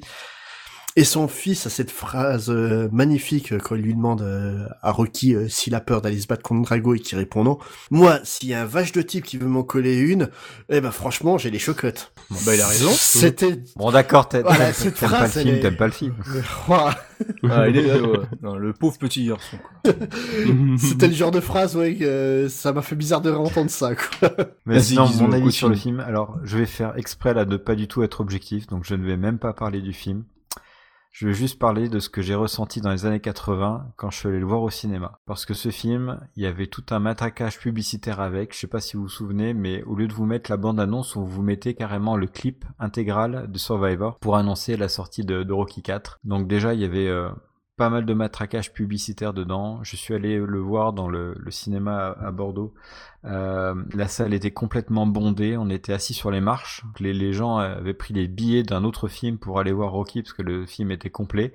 C'était complètement bondé et j'ai, à l'époque, j'ai absolument adoré ce film. Voilà un homme de goût. Donc, ma- donc maintenant, même si je trouve que par rapport à d'autres, il est, il est un peu moins bien, il m'a tellement emballé quand j'étais ado que forcément je ne peux pas démonter ce film, c'est pas possible. Non mais il y a une pure énergie dans ce film quand même, on est Mhm. d'accord. Enfin je sais pas moi, mais le, Exactement. le combat de fin, euh, à aucun moment, Space, t'as eu, tu dis le, com- le combat de Ah fin, il est chouette. ce film, ce film, je le trouve médiocre de bout en bout. Quoi. Tu sauves Vraiment. Yetcha- sort de ce corps. Il y a, il y a- il y a rien à sauver, c'est, c'est, Ah, moi, c'est quand le- tu sais, quand, il- quand il se fait matraquer au début, que le russe le balance dans tous les sens et d'un seul coup il met Ouais. le crochet, Oh là. il sent qu'il l'a blessé, la musique s'enclenche et là on enchaîne. Mm.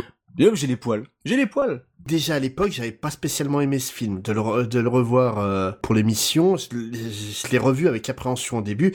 Dès les deux premières minutes, j'en pouvais déjà plus, quoi. Ça, c'est ça, c'est l'effet du robot, ça. Ah oui, ça, bah, oui, ça c'est une belle faute. Ça c'est une belle faute de goût quand même. Oh, Je non. savais que vous auriez. Mais tu- Oh. vous Non, en mais- avez tous. hein, et-. Aïe, aïe, aïe. Eh, franchement, remettez le film dans son contexte. La même année, on avait Rocky 4 comme ça, et en plus, vous aviez même Rambo 2, c'était Eh, l'année. mais c'est magnifique. Mais oui, c'est son énorme. C'est magnifique. C'était énorme. Ah bah c'était le moment où il était Mmh. vraiment au pinacle de sa carrière, hein, clairement. Ah oui. Bon, de toute façon, le temps de parole de Spade s'est complètement écoulé. Murdoch, Rocky 4.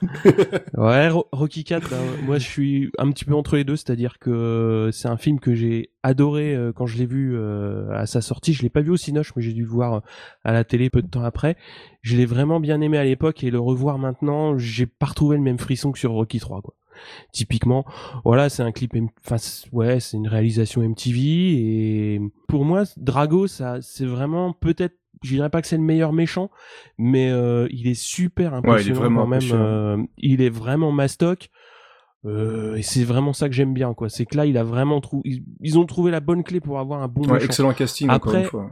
Ouais, ouais, le casting est vraiment top. Bon, après, euh, la petite morale, euh, États-Unis, URSS, euh, bon, maintenant je rentre plus du tout dedans et quand j'étais gamin, j'avais rien compris à, à cet aspect-là, donc euh, je suis passé à côté, à côté les deux fois où où j'ai vu le film.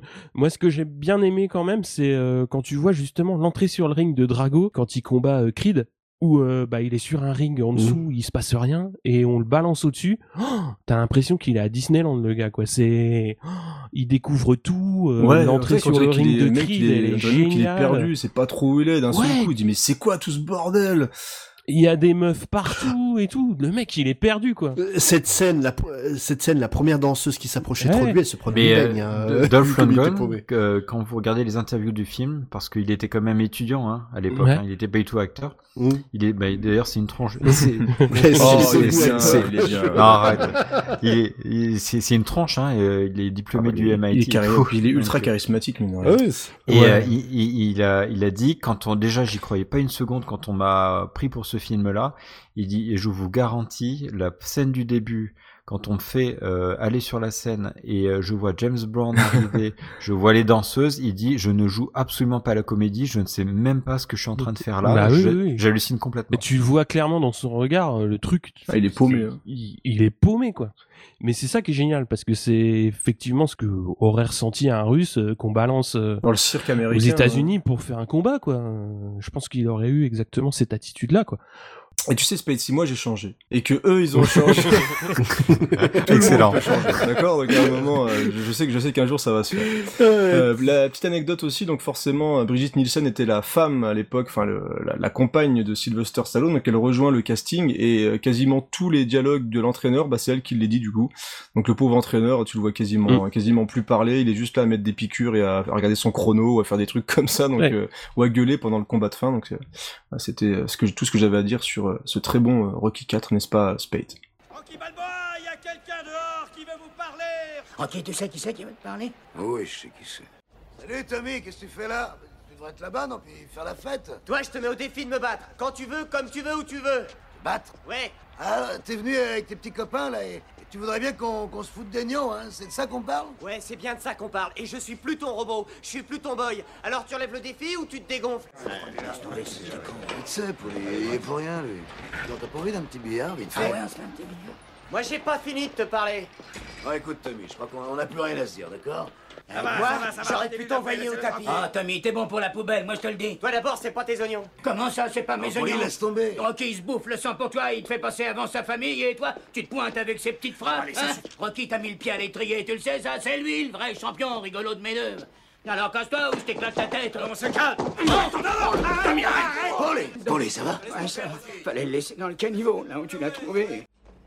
Tu l'as envoyé au tapis, et maintenant si t'essayais de m'y envoyer, Non Sur le ring Sur le ring Tommy Gunn ne se bat que sur le ring mon ring, c'est la rue. Ouais. Alors on y va. Alors bon, il y a un épisode aussi Aïe, aïe, euh, aïe. qui n'est pas très apprécié par euh, les fans de la saga ou même par les cinéphiles tout court. hein. Il faut il faut être honnête, c'est vraiment le vilain petit canard de toute la saga Rocky. Bah c'est Rocky 5. Et malheureusement pour toi, bah Spades, euh, voilà, c'est toi qui t'y colle. hein. Du coup, t'as été puni, hein, c'est comme ça. Ah, moi, ça, je préfère faire celui-là que le 4. Hein. Oh non donc Rocky 5 qui date de 90, qui est donc euh, réalisé par euh, Avidson, qui revient à la réalisation. Donc pour résumer l'histoire, après son combat contre Drago Rocky revient aux USA, il met 8 ans pour revenir, hein, vu que son fils a pris à peu près 8 ans durant le trajet, mais comme Drago a, tapé très très fort, Rocky il a toujours les yeux au beurre noir. Mais dans les yeux d'un père, le temps passe très vite, tu sais. Et euh, donc il revient et il découvre qu'il est ruiné à cause de Polly et qu'il ne peut plus combattre sous risque de mourir. C'est un peu gênant. Ouais. Donc euh, bah, il est obligé d'a- d'arrêter, il se retrouve à la rue, il retourne vivre dans la maison qu'avait Polly au début du premier épisode. Donc euh, là il va découvrir un fils spirituel en la personne du jeune boxeur Tommy Gunn qu'il va entraîner et son propre fils lui va se débattre pour réussir à trouver sa propre place euh, dans un milieu qui n'est pas du tout le sien et où il est comme bien martyrisé et pour essayer de retrouver la complicité qu'il avait avec son père. Et dans l'ombre, le grand méchant organisateur de combat, George Washington Dukes, orchestre sa machination pour pousser Rocky à combattre à nouveau, histoire de se faire plein de pognon. Donc le scénario est quand même assez sommaire, hein, on est d'accord.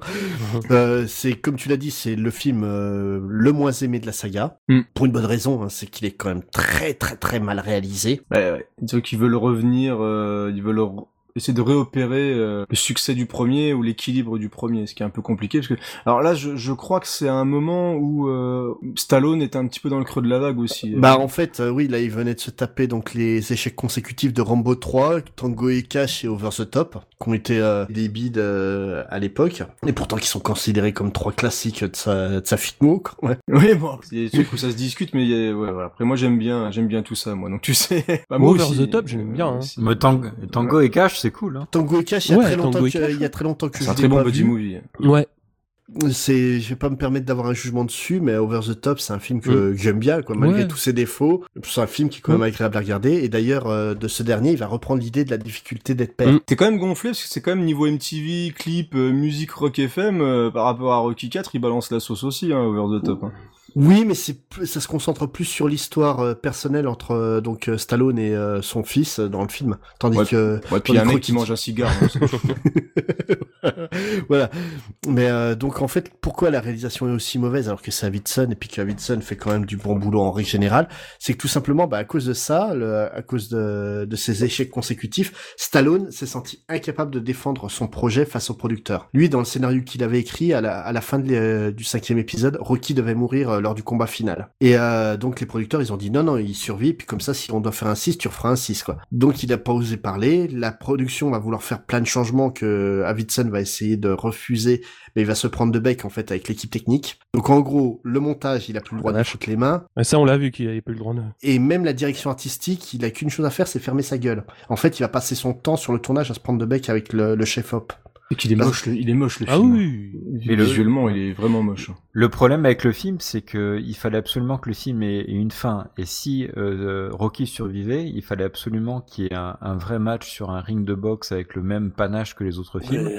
Et tout l'intérêt du combat de rue, c'était de tuer Oui, Stallone. voilà. Et en fait, il y a plein de scènes comme ça qui étaient mises dans, le- qui sont mises dans le film. Tu comprends pas trop pourquoi. Les flashbacks avec euh, Mickey, euh, une fois ça va, mais au bout d'un moment, tu, tu comprends pas trop. Le truc, c'est que tout ça, c'était vraiment pour apporter une scène sur le combat final où euh, juste avant de faire son dernier barreau d'honneur, de contre Tommy Gunn et puis de, de mourir, euh, il devait avoir une vision de, de Mickey qui le regardait du haut des rails du tramway puis qui le poussait à se relever pour le rejoindre après, quoi. C'est- C'est vraiment en fait la production qui a massacré ce film. À côté de ça, bah, il y a plein de sous-thèmes dans le film qui sont très bonnes. L'idée de la star qui retourne à son anonymat total, c'est malheureusement le genre d'histoire qui arrive souvent dans la boxe à cause des blessures, euh, enfin dans les sports de combat en général, hein, de toute manière, ou à cause des blessures, un- une star et ne devient plus rien qu'au bout d'un moment. Ouais, c'est ce qui arrivait aussi à Mm. Stallone dans la vie, quoi. Ouais. Donc, euh, il arrive un moment où plus personne l'appelait, enfin voilà. c'était, Et l'idée de la difficulté d'être père et la relation qu'il va avoir avec son fils, faut savoir que c'est, en fait, son fils a été très étonné d'avoir le rôle et d'avoir exactement ce rôle-là parce qu'il a pris conscience que son père était conscient de ce que lui vivait au quotidien.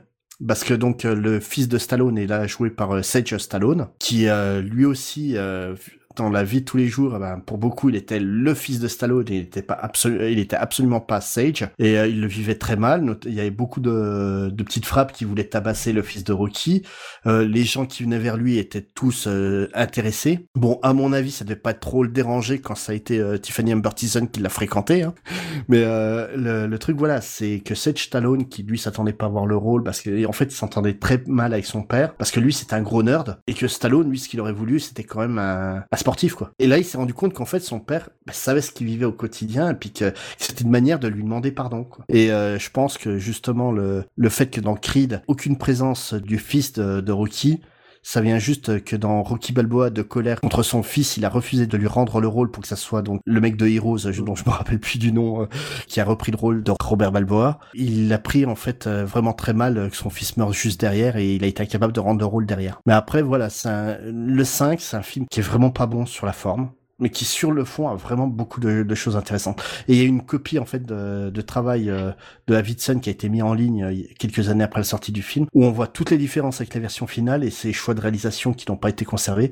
Et la scène finale que Stallone avait écrit était quand même super belle. Et donc il y a, y a bien une version finale différente, donc ils ont vraiment filmé un truc radicalement différent de, de ce qu'on existe au niveau montage euh, cinéma. Quoi. En dehors de la scène finale, oui. Ouais, d'accord. Et donc la scène finale devait être en fait euh, Adriane qui accompagne Rocky au, à l'hôpital euh, et en fait il mourait dans l'ambulance et elle qui faisait un, discours aux, aux journalistes pour en disant que voilà son mari était mort et que c'était quelqu'un qui avait eu du cœur toute sa vie et qu'il fallait qu'il en gardait un souvenir euh, comme de- d'un homme de cœur quoi. Tu parles de, de bonnes idées dans Rocky 5 et c'est vrai qu'il y en a quand même quelques-unes très sympas et notamment parce qu'il va être après euh, mis dans le, le, le reboot euh, Creed, c'est le côté Mm. entraîneur aussi. Mm. C'est euh, ce ce- le seul rôle qu'on pouvait donner éventuellement à Rocky, justement, le fait qu'il était malade et commençait à être vieux, etc. C'était de le voir euh, entraîner quelqu'un. Et on a une esquisse euh, un petit peu mal faite, mais c'est c'est une des bonnes idées du film justement. En fait, la manière dont ça a été fait dans le film, ça a été vraiment pour montrer ce que devenait le milieu de la boxe à l'époque où ça devenait vraiment un spectacle. Ce qui, est, ce qui était beaucoup moins le cas à l'époque de- du premier Rocky. Ça a été peut-être aussi une manière pour Stallone de dire qu'en fait, il en avait un peu marre du cinéma euh, grand spectacle. Du Star System, tout Ouais. ça. Mm. Et qui, qui voulait se recentrer sur des choses parce qu'il y a eu beaucoup de modifications dans sa carrière suite à ça. Mais on va en parler un peu, t- un peu plus tard. Mais toutes ces intentions sont louables Mm. hein, pour les Là, c'était juste la, la façon. Ah ouais, non, la, la, la forme est totalement dégueulasse, quoi. Mais c'est con, parce que vraiment, le, le peu qu'on peut voir de la, de la copie de travail de Davidson promettait un film intéressant. Ah, Est-ce que du coup le, le fait que Stallone était en difficulté au niveau carrière et que le budget était quand même assez élevé, parce que mine de rien ça se voit pas trop visuellement, mais le film je crois que c'est celui qui a coûté le plus cher de la saga. Mhm. Je crois pas dire de bêtises là-dedans. Donc est-ce que du coup les producteurs en voyant autant d'argent sur la table et un Stallone qui attirait plus forcément les gens en salle, euh, à part dans les Rocky justement, ils ont complètement retiré euh, le droit de regard d'un d'un réal qui est un petit peu chiant on va dire et d'un Stallone qui était en perte de confiance en lui. Donc euh, du coup ça a donné un peu une catastrophe comme ça. Oui, bah, Tout c'est, en- c'est, c'est exactement ça. C'est vraiment le, bah, c'est ce qu'on constate avec le cinéma actuellement où les studios Mm. sont tout puissants au-dessus des main, réalisateurs ouais. Mm. et euh, qui nous vautrent des films qui méritent pas d'être vautrés, quoi. Alors je vais laisser la, je vais laisser la parole aux autres sur euh, Rocky 5 assez rapidement. Gizmo, qu'est-ce que tu penses de ce Rocky toi? Aussi Est-ce qu'il est vraiment aussi mauvais que ce qu'on en dit? Je, je l'ai vu au cinéma. Sur le coup, j'ai passé un bon moment au cinéma quand je l'ai vu. Euh, je trouvais que le film était plutôt bien réalisé. J'avais rien de spécial à lui reprocher. Deux choses qui m'avaient déçu, c'était le personnage de Tommy Gunn. Ouais, c'est ce que j'allais dire. ouais. Euh, J'aime pas l'acteur, je l'ai trouvé gras. On n'est pas du tout dans le côté sportif des autres Rocky. Enfin, en dehors d'être un gros lourdeau, je voyais pas trop Ouais, il a un côté de, de l'entraîner. vulgaire, mais pas dans le bon Un sens. côté en fait, pato, euh, ouais. Il- euh, Ouais, c'est ça. Ouais. Ouais, mais il est, enfin, on n'a pas envie de l'aider. Ouais, quoi. puis t'y crois Mm. pas, du coup, tu vois, au, à ce personnage, en fait, ça le problème. La, la scène où il annonce que sa mère se prenait des raclés, euh, il le dit sur un ton de, comme si c'était Ah, il normal. est, il est très mauvais, hein, très, très mauvais acteur. hein. Ce qui est dommage, que c'est la première fois qu'on a un aussi mauvais antagoniste euh, dans la série. quoi. Ouais. Bah, c'est pas vraiment lui l'antagoniste, hein. le vrai antagoniste, c'est le- c'est, Duke. D'ailleurs, je crois que c'est le, il représente un petit peu le, je crois que c'est le, alors comment on dit déjà, C'est Don King. le l'agent Don Ouais, King, Don ouais. King, Ouais, voilà, Don c'est King, ça, c'est Don exactement. King, Ouais. tout à fait. Bon, maintenant, euh, je, je connaissais pas du tout l'histoire du, du tournage, donc je pouvais pas, pas dîner. Mais euh, ce qui m'a vraiment beaucoup déçu, c'est la fin. Le combat de rue, euh, au lieu d'un match de boxe, j'ai trouvé ça particulier. Par contre, c'est vrai que s'il y avait eu la mort de, de Rocky à la fin, ça aurait donné tout, tout le sens. Mais là, c'est vrai qu'on on regarde ça comme ça, on dit, Mm. quel, est- quel est l'intérêt Ouais, de ce tu dis pourquoi tout ça pour ça quoi, Pourquoi au final pourquoi Pourquoi pourquoi, euh, l'avoir bon. fait? Donc c'est si vous le regardez, ceux qui ne l'ont pas encore vu, ben c'est pas un mauvais moment, mais c'est enfin il y, a il y a un peu de ratage. quoi. Ah ouais. Doc, Oh bah, ouf, moi je crois qu'à peu près tout a été dit. hein. Moi j'ai vraiment Ouais. euh, pas du tout aimé la manière dont il était Ouais. filmé, monté. Ça c'est vraiment, euh, je suis, ça, ça casse tout. C'est-à-dire, euh, il est à peine descendu de l'avion qu'il y a un mec qui lui met un contrat sous le nez. Il a encore euh, les lunettes noires parce qu'il est, il a les yeux explosés. euh. Ah, pff. Moi le truc qui m'épate c'est que voilà, il vient de démolir un char d'assaut en, en Russie et il se fait tout piquer par un comptable euh, aux États-Unis. Donc euh, ouais c'est vrai que le, le côté on va retourner euh, Ouais, dans, relou, dans la enfin, crasse euh, en ouais, deux c'est- secondes comme ça c'est peu, euh, voilà. c'est, bah, c'est tout est précipité. Ouais, quoi, tout va, Ouais, tout, c'est ça. tout va trop vite. Après, moi, j'ai, comme toi, Spade, j'ai vraiment bien aimé les deux thématiques qui sont abordées, c'est-à-dire un Tommy Gum. Même s'il joue mal, j'ai trouvé que l'idée était très bonne d'avoir un mec qui vient qui prend la place de son fils parce que c'est tout à fait ce qui se passe. Euh, Rocky, il se détourne complètement de son fils pour ne voir plus que Tony Gunn et être obligé à la fin de l'affronter. euh, C'était une très bonne idée, mais elle a été très très mal amenée. C'est-à-dire, c'est Ah, soit bah, tu le fais correctement et à la fin tu fais un vrai match de boxe, etc., etc., et tu fais à la limite en deux films. Et là, enfin, c'est- moi je suis j'ai vraiment pas du tout aimé euh, le film. Je suis si juste à la fin effectivement les deux thématiques donc le fils et le fait de devoir euh, bah, se battre contre son élève, mais pas comme ça. Et la fin elle est pas bonne du tout. un, un beau gâchis, quoi, sur ce Rocky 5. Qui était le plus grand? Qui était le meilleur de tous les temps? Si deux athlètes d'époques différentes pouvaient combattre l'un contre l'autre, qui l'emporterait? À ma gauche, le champion en titre, Mason The Line Dixon. Face à lui, l'ancien double champion du monde poids lourd, Rocky Balboa. Verdict de l'ordinateur, Rocky Balboa, vainqueur. J'ai encore des trucs pas rangés dans ma cave. T'as un cave? Comment ça? Là-dedans. Je crois que j'ai envie de boxer.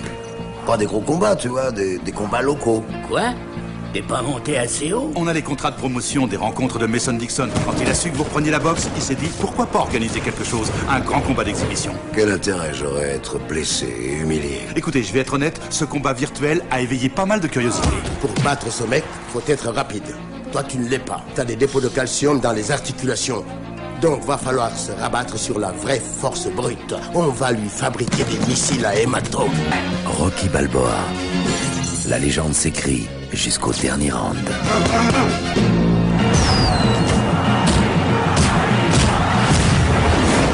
Rocky Balboa.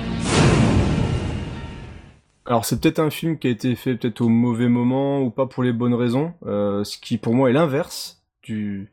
Pour moi le dernier film de la saga, bah donc Rocky Balboa, on est à un moment où Stallone est carrément oublié. Euh, tout le monde s'en fout un petit peu et on pense clairement qu'il est terminé. Et pourtant il annonce la mise en chantier d'un Rocky Balboa encore une fois réalisé par ses soins et écrit par ses soins. Il a il avait envie de taper dedans une dernière fois. Euh, personne n'y croyait. Euh, j'avais des doutes clairement clairement des doutes et Murdoch tu, tu gardes Ouais. la parole parce que tu vas nous parler de, de ce film qui clôture euh, la saga Pour le pitcher vite fait, donc euh, bah, on retrouve bizarrement au, au début euh, bah, Rocky qui se lève, euh, donc on retrouve pas justement les images euh, du, du Rocky précédent, contrairement euh, au gimmick justement de, de, de la saga. Et surtout, on se rend compte qu'Adriane euh, donc est, est morte et Rocky il tient un resto et il y raconte ses histoires de, de boxe aux, aux clients qui viennent. Il retrouve Marie, donc la, la jeune adolescente qu'il avait raccompagnée dans, dans le tout premier Rocky, euh, avec qui il va se lier petit à petit au fil du, du film. Et on a en parallèle donc un Mason Dixon qui est champion euh, de boxe, qui est comparé à Rocky euh, sur plusieurs points, mais les observateurs pensent que de toute façon Rocky a fait une, me- une meilleure carrière euh, que lui, et il y a une simulation de boxe qui donne la victoire à Rocky. Alors euh, bon bah Mason Dixon il va pas le voir d'un très très bon regard, enfin c'est surtout son entourage. Lui Mhm. bon il s'en fout Le un peu, titille un euh, peu, lui il est un peu manipulé, euh, euh, mais c'est surtout l'entourage qui dit faut pas laisser dire ça. Et euh, bon bah voilà Rocky lui de son côté euh, bah il a envie de revenir euh, revenir un petit peu boxer. Il en parle à, à son fils qui lui dit clairement qu'il est trop vieux et euh, Polly bah il est un petit peu dans la même optique que le fils de Rocky mais il va quand même passer tous les tests pour avoir une licence pro. Et euh, la commission, euh, dans un premier temps, elle lui refuse sa licence, mais euh, il réussit à retourner la crêpe, on va dire. Et les promoteurs, là, ils veulent vraiment euh, faire un, un combat entre Dixon et Rocky, puisqu'ils apprennent que euh, Rocky euh, a, Est de retour, est hein. de retour. Voilà. Alors, euh, là, c'est un petit peu euh, compliqué pour continuer, donc on lui propose de combat. Alors, son fils essaye de le dissuader, euh, mais bon, c'est euh, surtout, il lui explique que c'est compliqué de vivre dans son ombre. Et ça, ce passage-là, je trouve qu'il est vraiment intéressant. C'est Ouais, tu- c'est un beau- c'est un beau scène. passage. Mm. Parce que justement, Rocky lui dit, bah oui, mais bon, moi, je sais faire que ça. Et c'est justement à ce moment-là que son fils ben, quitte son boulot et se dit, bon, bah voilà, euh, moi, ma vie, c'est euh, d'être avec mon père. Et donc, il quitte son job pour euh, assister son père donc dans son entraînement et euh, jusqu'à son retour. Donc là, il va miser sur le punch, Rocky. Alors, on a euh, dans le combat un petit caméo de Tyson hein, au, au tout début du combat. Alors Rocky encaisse bien, il va au tapis deux fois et il perd au point. Bon bah voilà, on retrouve entre guillemets euh, Rocky euh, on va dire qui perd à la fin, mais euh, c'est vraiment l'épisode de la saga qui a vraiment, on va dire, remis, je dirais pas les compteurs à zéro, mais qui a ramené quand même Stallone à un grand grand niveau en termes d'écriture et de d'acting. Ouais, puis je pense qu'il a, il a renoué le, le contact avec ses fans aussi. je pense. Exactement, ouais. ouais. Parce qu'on on est euh, alors, malheureusement après il a suivi plein de films un peu euh, nostalgiques pour le mauvais sens pour moi. C'est que c'est un film qui euh, qui parle avec le cœur, ce qui est pas forcément le cas de tous les films qui veulent nous mettre des petits coups de coude amical euh, derrière la tête pour dire t'as vu je t'ai mis des clins d'œil, t'as vu je t'ai mis des trucs. Moi c'est euh, je vais donner mon avis tout de suite, ça vous dérange Mm. pas? Non, vas-y, vas-y. du coup je suis je suis lancé. Moi c'est un film que j'aime que j'ai beaucoup beaucoup aimé. Alors j'y suis allé comme je vous le disais avec vraiment beaucoup de recul parce que voilà Stallone revenait euh, et euh, voilà il avait une carrière un petit peu derrière lui qui était compliquée et euh, mais il revenait avec lui qui réalisait avec lui qui avait écrit et il avait vraiment tout fait pour que le film se fasse et, euh, et moi j'étais super surpris par le- la qualité du film justement l'écriture est excellente il y a la réalisation est un petit peu plus euh, euh, elle est pas elle est pas mauvaise mais euh, un petit peu plus passe-partout Elle est je plus dirais. conventionnelle, ouais. Ouais, elle est beaucoup plus conventionnelle. On est aussi encore une fois sur un style qui s'habitue un peu à notre époque avec, euh, je crois que, alors je- moi je suis pas un expert en chaîne de télévision sportive, mais je crois que c'est aussi sponsoring. Enfin, on voit vraiment du sponsoring de, de, de ESPN ou un ESPN, ouais. HBO. Ouais, c'est ça. Et il y a Voilà, aussi HBO, euh, voilà. HBO Go, ouais, Ouais. aussi. Donc on est sur quelque chose de plus du coup numérique, un petit peu plus froid aussi, donc un petit peu plus vraiment télévisuel encore une fois.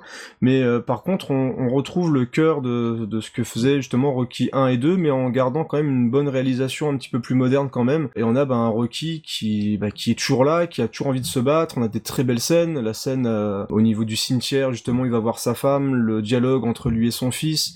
Euh, alors après, je sais parce que moi j'ai deux trois deux trois amis qui ont vu le film et qui trouvent ça un peu cucu, mais quand on aime la carrière de Stallone et le personnage de Rocky, c'est un film qui est de nous accrocher, je trouve, parce que je trouve qu'il nous parle directement et on sent que, euh, que Stallone est vraiment là pour s'ouvrir euh, directement aux spectateurs et ça donne vraiment des très bonnes scènes. Le combat de fin est pas forcément le meilleur de la saga pour moi, mais euh, mais ça fonctionne bien. Le héros il a un côté très lisse, mais je pense qu'il est lié à son personnage aussi. Euh, je pense qu'on veut nous mettre une star un peu de notre époque justement, c'est-à-dire quelqu'un qui est plus intéressé par son image. Ouais, une star euh, fabriquée, que- en fait. Ouais, c'est ça, vraiment fabriqué par Ah le non, système. je, je suis pas d'accord du tout. Là, on se retrouve en fait plutôt dans la problématique de Usain Bolt, où t'as un mec qui est tellement doué, qui, qui met en fait, euh, il expose tout le monde, qu'il a pas de rival. Ouais, mais c'est c'est surtout ça. qui Il, est pas présenté comme ça dans le s'ennuie, film, euh, non, ouais. il s'ennuie, et c'est quelqu'un de très froid et qui euh, qui enchaîne les combats un peu comme s'il était à l'usine, quoi, presque. Ouais, Vraiment, non, moi- ouais, mais c'est ça, c'est justement lui, il va, il va sur le ring faire son boulot parce qu'il sait qu'il est tellement bon que personne pourra le. Ouais, mais il y a pas de folie. Usain Ouais. Bolt, il a, il a réussi à faire quelque chose de sympathique. Les gens aiment bien Usain Bolt. Là, l'autre, personne ne l'aime. Il a une image qui est vraiment catastrophique et il est, il est champion, mais il est juste champion, entre guillemets. Les gens ne l'aiment pas et c'est ce qu'ils lui font comprendre. C'est qu'il est, il est vraiment champion, mais sorti de là, euh, pff, il y a rien qui dépasse, quoi, à côté de ce Mhm. mec-là. C'est ce qu'on lui met dans la tête euh, quand ils lui font le, le combat simulé. Ils disent, bon voilà, mais euh, Rocky, il a du cœur et il aurait gagné Ouais, c'est avec ça. son cœur. Voilà, et euh, en gros, toi, t'en as pas, quoi. Et donc euh, le malgré un, postulat de départ qui est quand même euh, franchement pas crédible parce qu'on a un vieux vieux boxeur qui va affronter quelqu'un de jeune et d'ultra d'ultra puissant qui est vraiment au sommet de sa gloire. Mais euh, tout fonctionne bien je trouve et on a un film qui est vraiment vraiment bien fait qui est bien écrit et, euh, avec des belles séquences émotions. Moi à la fin j'ai pleuré. Voilà. À la fin j'avais ma petite larmichette. Je trouve que le plan final est magnifique et, Et euh, il attend, il attend même pas qu'on lui donne le résultat du Ouais, match, ouais, il part tout tranquillement. c'est très très beau moi je trouve Bah, un- un comme dans le premier où il attend Ouais. même pas la décision finale, c'est. Mais si t'as attendu la, la fin du film pour pleurer, moi il m'a pas fallu un quart d'heure. Hein. Ah non, mais moi j'ai, c'est c'est un film vraiment qui m'a énormément touché parce que j'adore, le- j'adore l'acteur et j'adore Mhm. la saga. Donc euh, c'est un film qui a été fait pour les bonnes raisons, je trouve, pour Stallone, à l'opposé justement du 5, qui était pas fait au bon moment et, euh, et où il a pas pu faire ce qu'il voulait. Et là, on a, on a vraiment un très beau film, non seulement un, bah, un très beau Ouais. film d'auteur, et un très beau film tout court. Voilà pour moi. Gizmo, Rocky Balboa. Euh, ben moi j'aime vraiment beaucoup ce film pour les mêmes raisons que j'aime beaucoup le, le 1, je le trouve super bien réalisé. Rien à reprocher à l'histoire. La réalisation aussi, c'est vraiment un film très très touchant et je pense qu'il reflète encore une fois la, la vie de, de Stallone. Moi le passage que j'ai beaucoup aimé c'est euh, son plaidoyer quand il va devant le l'espèce de jury pour obtenir sa licence de, de boxe, où euh, il explique euh, toute sa démarche en disant que la, la boxe euh, c'est sa vie, que si le jury pense à son bonheur, ben son bonheur lui c'est de faire ce qu'il peut en remontant sur le, le ring. Donc euh, c'est vraiment un passage que j'ai aimé dans, dans, dans ce film-là. Un boxeur, ça boxe. Exactement. Et bon, par contre, côté un peu plus négatif, même reproche que pour Rocky 5, euh, je trouve l'adversaire vraiment moyen. Donc euh, je trouve qu'il est pas du tout impressionnant. Ouais, ouais, je suis d'accord. Euh, ouais. même même de par sa musculature ou le, le charisme même de l'acteur ou en tout cas le rôle qu'on lui fait jouer. Et si j'avais juste un reproche à faire au film, c'est ça. Je trouve que l'adversaire est mal casté. Moi, je pense que c'est voulu, mais euh, Bah, il- c'est- en, mon fait, avis. en fait, il représente les, les boxeurs actuels, quoi. Ouais, même les stars actuelles. Hein. Si tu compares un, un Rocky, à un, je sais même, je sais même plus comment il s'appelle. C'est le seul où je me rappelle pas d'ailleurs. Mais non, mais tu pourrais prendre quelqu'un qui ressemble, je sais pas moi, à 50 Cent, un truc comme ça. Oui, Ouais. mais 50 Cent, il est pas boxeur, justement. Là, celui... 50 Cent contre Rocky, tu dis oups. Oui, mais, mais là, le, le truc, c'est que le mec qui joue le rôle de, de Dixon est, est un boxeur. Ouais, c'est ça. Le truc, c'est que voilà, il représente typiquement ce à quoi ressemblent les boxeurs actuellement. C'est des, des mecs qui font beaucoup moins euh, massifs qu'à l'époque du premier Rocky. Ils ont du poids, mais c'est réparti autrement. Alors, tu veux garder la parole peut-être et nous dire ce que tu penses du film, toi aussi Ben, c'est simple, c'est mon Rocky préféré à égalité avec le premier. Oh, il a carrément spoilé la suite. oh, le vilain En fait, voilà, ce film-là, j'en attendais rien. J'ai été le voir parce que c'était un Rocky. Et puis Rocky euh, est une saga que j'aime beaucoup, malgré le fait que j'aime pas le 4. Stallone, le dernier bon film avec lui que j'avais vu avant, c'était Copland. Ouais, ouais. Et Le dernier film que j'ai dû voir avec lui, c'était l'épouvantable Driven. Bon, oui, oui, Rémi Harlin, je t'aime, mais là non, c'est pas possible. Non, non, non, non, c'est clair, c'est clair. Et donc, euh, franchement, j'ai été plus ou moins à reculons. Puis là, j'ai eu un, un Stallone qui est face cam et qui ouvre son cœur. Qui en 10 minutes te dit, bah voilà les gars, il y a longtemps qu'on s'est pas vu. Ma vie, elle en est là. J'espère que vous allez aimer ce que vous allez voir. Au bout d'un quart d'heure, j'avais déjà les larmes aux yeux. Et euh, tout le film, ça a été un ascenseur émotionnel. Et même dans les interviews, quand il raconte euh, comment toute la galère qu'il a eu pour convaincre les Ah, producteurs de, clair. de- de faire ce Oui. film, et, et même sa femme, la Jennifer Flavin, elle a dit mais tu vas te ridiculiser devant tout le monde. Elle dit t'as plus l'âge, t'es plus musclé comme avant, ça va être une catastrophe. D'ailleurs, quand on a vu les, les premières photos de tournage, on était tous sur le cul. Hein. De toute façon, quand on a vu un, un peu ce qui, comment il s'entraînait, etc. Enfin voilà, moi j'aimerais bien être comme lui à l'âge là, quoi. Donc, c'est clair, Il, hein. est, il est impressionnant, le, le gaillard, hein, c'est clair. Eh ben écoute, je, ouais, je suis, je, je- je te pardonne euh, ton ta faute de goût sur Rocky Sur le 4. 4. Euh, eh bien, c'est magnifique. On, on termine donc juste pour dire un peu sur ce film-là. Donc on a eu un budget de 24 millions de dollars et euh, il va quand même engranger 155 millions de dollars. Donc on est sur, c'est pas le plus gros succès de la saga, mais euh, on est vraiment sur un film qui va quand même permettre à, à Stallone de revenir sur le devant de la scène et il va enchaîner bah, avec John Rambo que j'aime beaucoup aussi. Euh, C'est très bien. Le, le côté très sombre, je trouve justement de, cette- de ce retour de Stallone est très violent, mais que j'aime beaucoup. Et euh, il va pouvoir ensuite enchaîner avec l'Expandable, redevenir un cool entre guillemets et refaire des choix de carrière pourris. Euh, voilà, encore une fois, euh, c'est c'est un peu, euh, Ouais. c'est un petit peu compliqué quand même l'histoire de Stallone parce que euh, il est obligé de revenir à chaque fois avec un Rocky pour pouvoir refaire Ouais. encore quelques films et retomber dans le caca. Pour remettre 10 C'est- balles dans le jukebox. c'est- Ah ouais, mais c'est vraiment vraiment compliqué. Alors donc on l'a vu, la carrière de Stallone est pleine de hauts et de bas. Donc au C'est niveau, les montagnes euh, c'est carrément les montagnes russes, mais il y a une chose qui est quand même très très bien, c'est qu'il y a quand même un héritage de Rocky. Et euh, Space va nous expliquer comment Rocky a marqué vraiment le, le monde du cinéma et euh, où est-ce qu'on peut le retrouver un petit peu partout. Bah, le premier héritage de Rocky, c'est justement Creed, l'héritage de Rocky Balboa, qui est donc le dernier film euh, sorti. Et là où j'ai beaucoup aimé, c'est qu'ils ont pas voulu faire un remake, mais vraiment poursuivre l'héritage du personnage. Je suis pas d'accord, mais j'entrerai pas dans le débat. Bah, disons que le film, il y a des qualités, il y a beaucoup de défauts. Trop de il manque défauts. un peu- il, il manque un peu de cœur, la réalisation est très bonne. Je trouve notamment le premier combat de Adonis Creed. Ouais. euh, Le plan séquence de, de 6 minutes, il est terrible. c'est vraiment très très bien. ouais. Le personnage de Creed, je le trouve pas particulièrement intéressant malheureusement. Bah c'est le pro- c'est un peu le problème quand même. Et je trouve qu'il manque un peu de cœur. Après, le, le truc, c'est que sa relation avec Rocky, euh, je la trouve vraiment très bien. Bah, J'aime pas. Ah si, le mec qui gagne son premier combat, qu'est-ce qu'il fait? Il va bouffer des glaces Ouais. avec Rocky, quoi. C'est typique du personnage. Honnêtement, je, là, je vais plutôt laisser parce que sinon on va, on va durer 15 milliards d'années. Mais euh, moi, c'est vraiment un truc qui fait partie de tous les films justement. J'en parlais, qui te mettent des coups de coude et qui veulent, qui veulent essayer de te toucher comme ça ton petit cœur de, de fan. Et, euh, et rien que le fait que Stallone n'écrive pas le script, ça se ressent terriblement. Et du coup, le personnage n'est pas attachant. Je trouve que sa, sa motivation elle est mauvaise. Et du coup, euh, on, on sent que le réel n'a pas compris Rocky. Pour moi, c'est un gros problème. Ah, je suis pas d'accord là-dessus, euh, vraiment pas. Mais euh, disons que Creed 2 va concrétiser si Creed 1 est un bon film ou pas. Ouais, mais déjà, on est dans, dans le coup de coude avec Drago, tout ça. Enfin voilà, c'est Ouais. pff, c'est nul. Non, mauvais. Ouais, mais ça dépend idée. ce qu'il en fait. S'il Ouais, en fait juste un, juste le l'entraîneur du rival, ouais, c'est une idée de merde. Ouais, enfin j'att- j'attends de voir, mais vraiment pas convaincu par Creed en tout cas. Il est là-dedans. On a dû l'isoler. Il se battait avec les autres détenus. Salut, Denis. Ton père, c'était un grand bonhomme. Je le connais pas. J'ai rien à voir avec lui. Je crois que toi aussi, tu pourrais devenir un grand. Tu vois ce gars-là, le gars que t'as en face, là? C'est ton pire adversaire. Inquiète-toi De quoi t'as peur? J'ai peur de prendre la relève et de perdre, de me faire traiter d'imposteur. T'es encore coincé dans son ombre. Chaque fois que je vais bouger, chaque fois que je vais cogner, je serai tout le temps comparé à lui. Tu es le fils d'Apollocride. Reprends son nom, c'est le tien. Si ça pète, je répare pas. Tout ce que j'avais est parti. Et moi, je suis là. Vous êtes là en train de chialer que vous avez personne et moi tous les jours je suis là. Je suis planté là, juste devant vous. C'est un combat comme un autre. Si je me bats, vous aussi. Tu dois être capable de choper un de ces piafs. Sérieux? Un peu que je suis sérieux. Les poules, c'est plus que ça. Après, Rocky, il a surtout beaucoup réinventé la manière de raconter les histoires de Underdog. Donc tous les films de Underdog qui ont suivi Rocky ont imité plus ou, avec plus ou moins de bonheur euh, la formule que Davidson a, a définie et qu'il a affiné dans Karate Kid. Donc on va citer pêle-mêle euh, Les Indians, qui est un film sur le baseball, Rudy, qui est un, fou- qui est un film sur le foot US, Rasta Rocket, sur le bobsleigh, un parcours de légende sur le golf, de l'ombre à la lumière, la boxe, Never Back Down, le MMA, Seabiscuit sur les courses épiques. Euh, on peut citer Fatal Bazooka sur le rap. Ah, je m'attendais pas à trouver Fatal Bazooka dans ce podcast. euh. non, mais pour démontrer à quel point cette formule est Ouais, ouais. universelle, c'est que tu peux la retrouver dans tous les styles de films concernant tous les sujets. Tu auras toujours un film où tu auras, un mec euh, qui vient de nulle part, qui, a ré- qui réussit à se hisser au plus haut. Quoi. Ah, il y c'est a vraiment... le, le film 8 Mile aussi avec, euh, avec Eminem, c'est carrément Mmh. euh, Ouais, la même chose ça. que Rocky. hein. Euh, Voilà, c'est exactement ça. Exactement.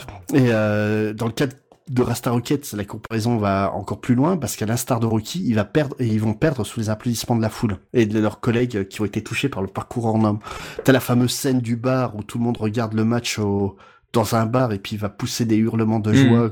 exactement, ça, ouais. ça c'est une formule qu'on retrouve dans Rocky, qu'on retrouve partout ailleurs. Et on va même retrouver ça dans d'autres schémas que le cinéma parce qu'on va y retrouver aussi chez les Japonais dans le manga. Si les mangas sportifs existent bien avant Rocky et que des points de comparaison pouvaient être faits avec euh, Ashita no Joe, donc un très très célèbre manga de boxe euh, écrit et dessiné par euh, Tetsuya Shiba et Asao Takamori, les deux traitent de boxe et d'un laissé pour compte de la société qui va trouver un exultoire dans le ring. Il faut voir que tous les mangas de, de sport de cette époque-là vont parler d'un prodige qui va s'élever au-dessus des gens. Et puis c'est une formule qui existe encore et que nous on a très bien connu dans les années 80 avec Olivier Tom et Jeannet Serge. Ouais, clairement, toujours la Mmh. personne qui Mmh. perce et qui arrive justement à aller au-delà, euh, à tirer les foules, etc. Ouais, mais voilà, c'est des gens qui sont destinés à, Mm. à percer. Euh, euh, Olivier Hatton, euh, qui balance des, des prunes à 400 mètres de la cage et puis qui réussit à mettre direct dans la cage, euh, c'est pas n'importe qui, quoi. Le, le truc, c'est que par- je parlais de Ashita no Joe, c'est un, un manga qui est très basé sur social parce que ça parle d'un contexte euh, très très dur de, de crise à l'époque. Euh, euh, Joe, euh, donc c'est un jeune euh, délinquant qui se retrouve en camp de redressement et qui va prendre la boxe pour essayer de Sortir de là, hein. Ouais. Mm. Et justement, euh, Joe, Ashitano Joe est un manga qui a beaucoup marqué euh, par son final euh, assez particulier où en fait le dernier match qu'il va faire, donc euh, il tenir jusqu'au der- à la dernière seconde du dernier round, les juges vont traiter de compter les points. Donc euh, Joe est assis sur son tabouret, son adversaire est en face et euh, son adversaire a les cheveux qui vont tourner au blanc tellement le match a été intense. Et au moment où ils annoncent la défaite de Joe, l'entraîneur se retourne vers lui et Joe est mort avec un sourire sur les lèvres. Est- C'est c'est culotté. Ah. hein. c'est, Mhm. c'est, non, non, mais la, la séquence est incroyable. euh, que ce soit dans le manga, dans l'animé qui a- qu'on a été tiré, c'est vraiment un moment de, un moment de bravoure du manga, quoi. Si on regarde d'un côté, c'est quasiment la fin que voulait, euh, que voulait Stallone. Stallone, pour, euh, pour Rocky. Pour quoi. Rocky 5. Ouais. Et le, le truc, c'est qu'en fait, après Rocky, il y a beaucoup de mangas sportifs qui vont aller à l'encontre de la formule du prodige qui va se, euh, mon- monter au-dessus des champs en proposant des ratés complets. Qui, même s'ils ont des pré- prédispositions dans un sport, ils devront leur parcours exceptionnel, qui est un travail acharné et une volonté de faire euh, au point de se, de se découvrir eux-mêmes à travers le sport. C'est typiquement la définition Rocky. hein. Ah Bah, c'est tout à fait Rocky. Mm. Ouais. Et dans mes exemples préférés, on peut citer le débilo débile Noritaka, où euh, en gros le mec taillé comme une brindille du lycée apprend le- les arts martiaux euh, pour essayer de devenir quelqu'un. On a aussi le génialissime Slam Dunk, qui est un manga sur le sur le basket. On a un petit loupard du lycée qui a jamais fait grand chose de sa vie, qui déteste le basket. Parce que quand il était au collège, il s'est pris 50 râteaux d'affilée parce que les filles à qui il demandait étaient toutes amoureuses du, du meilleur joueur de basket de son collège. Donc lui, il arrive au lycée, il aime pas le basket. Dès qu'il entend un mot qui ressemble vaguement de loin à basket, euh, il donne un coup de boule. Et là, t'as une meuf qui va la- l'aborder, il va lui dire, ouais, t'es super grande pour jouer au basket. Et lui, il va se mettre au basket euh, juste pour essayer d'épater la demoiselle. Ah, il a pas mis un coup de boule. Non, bah non, parce qu'elle est mignonne. Ah, bah, à un moment, le mec, faut rester droit, pas les quoi, il est digne. Et, et ce mec euh, qui avait rien dans la vie, en fait, va découvrir le sport et euh, ce qui était au début qu'un jeu va être euh, une raison de vivre pour lui. C'est vraiment un manga qui est absolument spectaculaire, qui est fait avec euh, beaucoup d'amour pour le sport par euh, Takehiko Inoue. Et les personnages sont tous super attachants, c'est tous des bras cassés, euh, finis, c'est- exceptionnel. Et le plus évident de tous dans l'héritage de Rocky, c'est comme Hajime no Ippo de George Morikawa. Donc Hajime no Ippo, c'est l'histoire d'un jeune euh, lycéen qui est maltraité dans son bahut, en fait le souffre-douleur des autres, qui un jour va rencontrer donc le champion de, boxe d'un d'un club local, et ça va lui donner envie de découvrir la boxe pour essayer de comprendre ce que c'est que d'être fort. Et donc il va avoir un parcours exceptionnel. Et c'est vraiment, tu retrouves tout le cœur de Rocky à travers une galerie de personnages euh, un peu pétés, mais tous hyper attachants. C'est très drôle et c'est hyper hyper bien euh, dessiné quoi. Amis auditeurs, ça vous fait des choses à découvrir, Voilà. en tout cas. hein. Là, il y a des choses à lire. Faudra mettre la liste. hein. Au cinéma, en Asie aussi, on va trouver des exemples de, de Rocky-like, on va dire, notamment en Corée avec des films comme Spin Kick, où euh, des, des jeunes loupards en fait vont défoncer une équipe de taekwondo de, le- de leur bahut, et puis ils vont être obligés de prendre leur place, euh, sinon ils risquent de se faire virer, et puis ils ont pas super euh, envie de se faire virer. On a Punch Lady, qui est un film assez étrange, où en fait une euh, femme qui était euh, violentée par son mari qui était champion de MMA, un jour décide de se rebeller parce que son mari décide de, de- d'essayer de tabasser leur fille. Lors d'un match, il va tuer donc un ancien amour de jeunesse de cette femme-là, et elle, elle décide de le, de le provoquer en duel. Ah, carrément. Ouais, non, Ah ouais. c'est- c'est moitié drame, moitié euh, moitié de, de MMA. C'est assez particulier. Je conseille le, le visionnage parce que c'est c'est un film que j'aime beaucoup. D'accord. Et on va pas oublier non plus euh, Karasim Sek, qui à mon J'allais avis dire, j'y tenais beaucoup vu la fin de l'article, ça m'intéresse beaucoup, euh, vu le nom que tu vas nous donner maintenant. plus connu sous le nom de Turkish Rocky. Ah, Donc, tu tu- vends du rêve. Tu prends Rocky, tu enlèves tout le pognon qu'ils ont pas, et tu le tournes en Turquie avec des acteurs qui savent pas jouer. Ah, Et c'est, mais c'est digne de Turkish Star Wars, tout ça, c'est, c'est aussi fun ou pas du tout? Euh, c'est c'est une expérience. Parce que là, tu, moi, tu me vends du rêve, un Turkish Star Wars, les Turkish Spy Day, tout ça, moi, je, moi, je suis client. c'est c'est une expérience à vivre. hein. C'est c'est pas aussi barré que euh, Le Turkish Star Wars. Mais il y a des, ça y a moments de bravoure où euh, le Rocky local va pousser des, des rochers pour essayer de libérer des gens prisonniers dessous. C'est il y a un trailer qui tourne sous YouTube euh, qui promet. Ah, il faut voir Ah, ça. si j'enregistrais pas, je serais déjà en train de taper. Là. Alors, regardez vite ça sur Google, les amis. Kara Şimşek. Türk sinemasında ilk defa büyük fedakarlıklarla gerçekleştirilen boks filmi. Kara Şimşek. Sinemamızda gerçek bir şampiyon. Serdar. Bir aile dramıdır Kara Şimşek. Bir şampiyonun öyküsüdür Kara Şimşek. Bir yenilmez yumruğun, bükülmez bileğin, kinin şiddetidir. Kara Şimşek, şöhretin, paranın, içkinin, eğlencenin, kumarın acı sonudur. Kara Şimşek, anıt filmin şaheseri. Prodüktör Mehmet Karahafız, yönetmen Çetin İnanç, yılın filmini sinemaya aktardılar. Kara Şimşek. Sinon, bien sûr, il y a plein de références qui ont été euh, faites à Rocky dans la culture pop. Hein. Nombreuses scènes ont été repompées dans le, au cinéma ou à la télé en référence à Rocky. Par exemple, dans Doudou et dingue avec Clint Eastwood. Dans Les Simpsons et Ratatouille, on trouvait exactement la même scène qui est repompée dans Rocky. Professeur Folding aussi avec. euh, Oui, aussi. Eddie Murphy. Ouais. Donc, euh, la scène où ils vont tabasser des, des morceaux de barbac. euh, voilà, c'est- cette scène-là, on la retrouve dans ces films-là. On retrouve euh, donc la scène euh, des œufs crus euh, dans quantité de séries, donc dans Le Prince de Bel Air. D'ailleurs, euh, il y a tout un épisode sur la ville d'origine de, de Will Smith, donc euh, qui vient de Philadelphie où euh, il fait une quantité inimaginable de références à Rocky, dans le Marié deux enfants, où Kelly, avant un combat, essaye d'avaler deux œufs, qu'elle a fait cuire avant de les mettre dans un verre. Ce qui est beaucoup... C'est beaucoup moins pratique. Ouais, c'est beaucoup moins sympa. Et sinon, dans les films qui sont clairement des hommages à Rocky, comme Never Back Down, que j'ai cité plus tôt, où on retrouve aussi cette scène-là, les Rocky Steps, c'est même pas la peine d'en parler, quoi. Je crois qu'il n'y a pas un seul, euh, une seule série ou un seul film qui se passe à Philadelphie, on n'a pas cette scène-là. Mais si je devais en citer qu'un, je penserais surtout à la série Cold Case, qui a fait un épisode entièrement dédié à, à Rocky. Eh ben écoute, je pense que tu nous as fait un sacré tour. Je pense qu'on a quoi, on a de quoi noter et regarder plein de choses pour les fans de Rocky. euh, Si vous voulez justement vous voir des, découvrir des choses qui sont inspirées de Rocky, c'est clair qu'il y a vraiment plein plein de films, de BD, de mangas, de séries qui ont repris un petit peu les thèmes, qui ont parodié, qui ont repris pastiché Rocky. Donc c'est là où on voit que à quel point cette saga a marqué la pop culture, à quel point a marqué les cinéphiles et euh, les fans hein, du monde entier de Sylvester Stallone. C'était, ma foi, je pense, une très belle émission, messieurs. Je vous félicite pour euh, cette rentrée. Vous avez fait de l'excellent travail. Euh, moi, j'ai adoré cette émission. J'espère que vous avez passé un bon moment. Bah oui. Oui, très bien. Quand on parle de Rocky, tout va bien. Ah, on a pu parler de plein de choses super sympas. Il y a eu le point Jean-Claude Van Damme. Enfin, bref, c'est une, une émission absolument parfaite. J'espère que ça vous a plu, camarades auditeurs. Euh, N'oubliez pas que vous pouvez nous rejoindre forcément sur Twitter, sur Facebook, euh, donc sur euh, plein plein de réseaux sociaux différents. N'hésitez pas à commenter, à partager, à nous mettre plein de belles étoiles pour qu'on puisse avoir une, une visibilité maximum, hein, comme on dit. Parce que plus on nous écoute, plus on est content, et plus vous nous aimez, plus on est heureux. Voilà. c'est comme ça. Euh, c'est comme ça que ça. On est comme Rocky, on aime l'amour.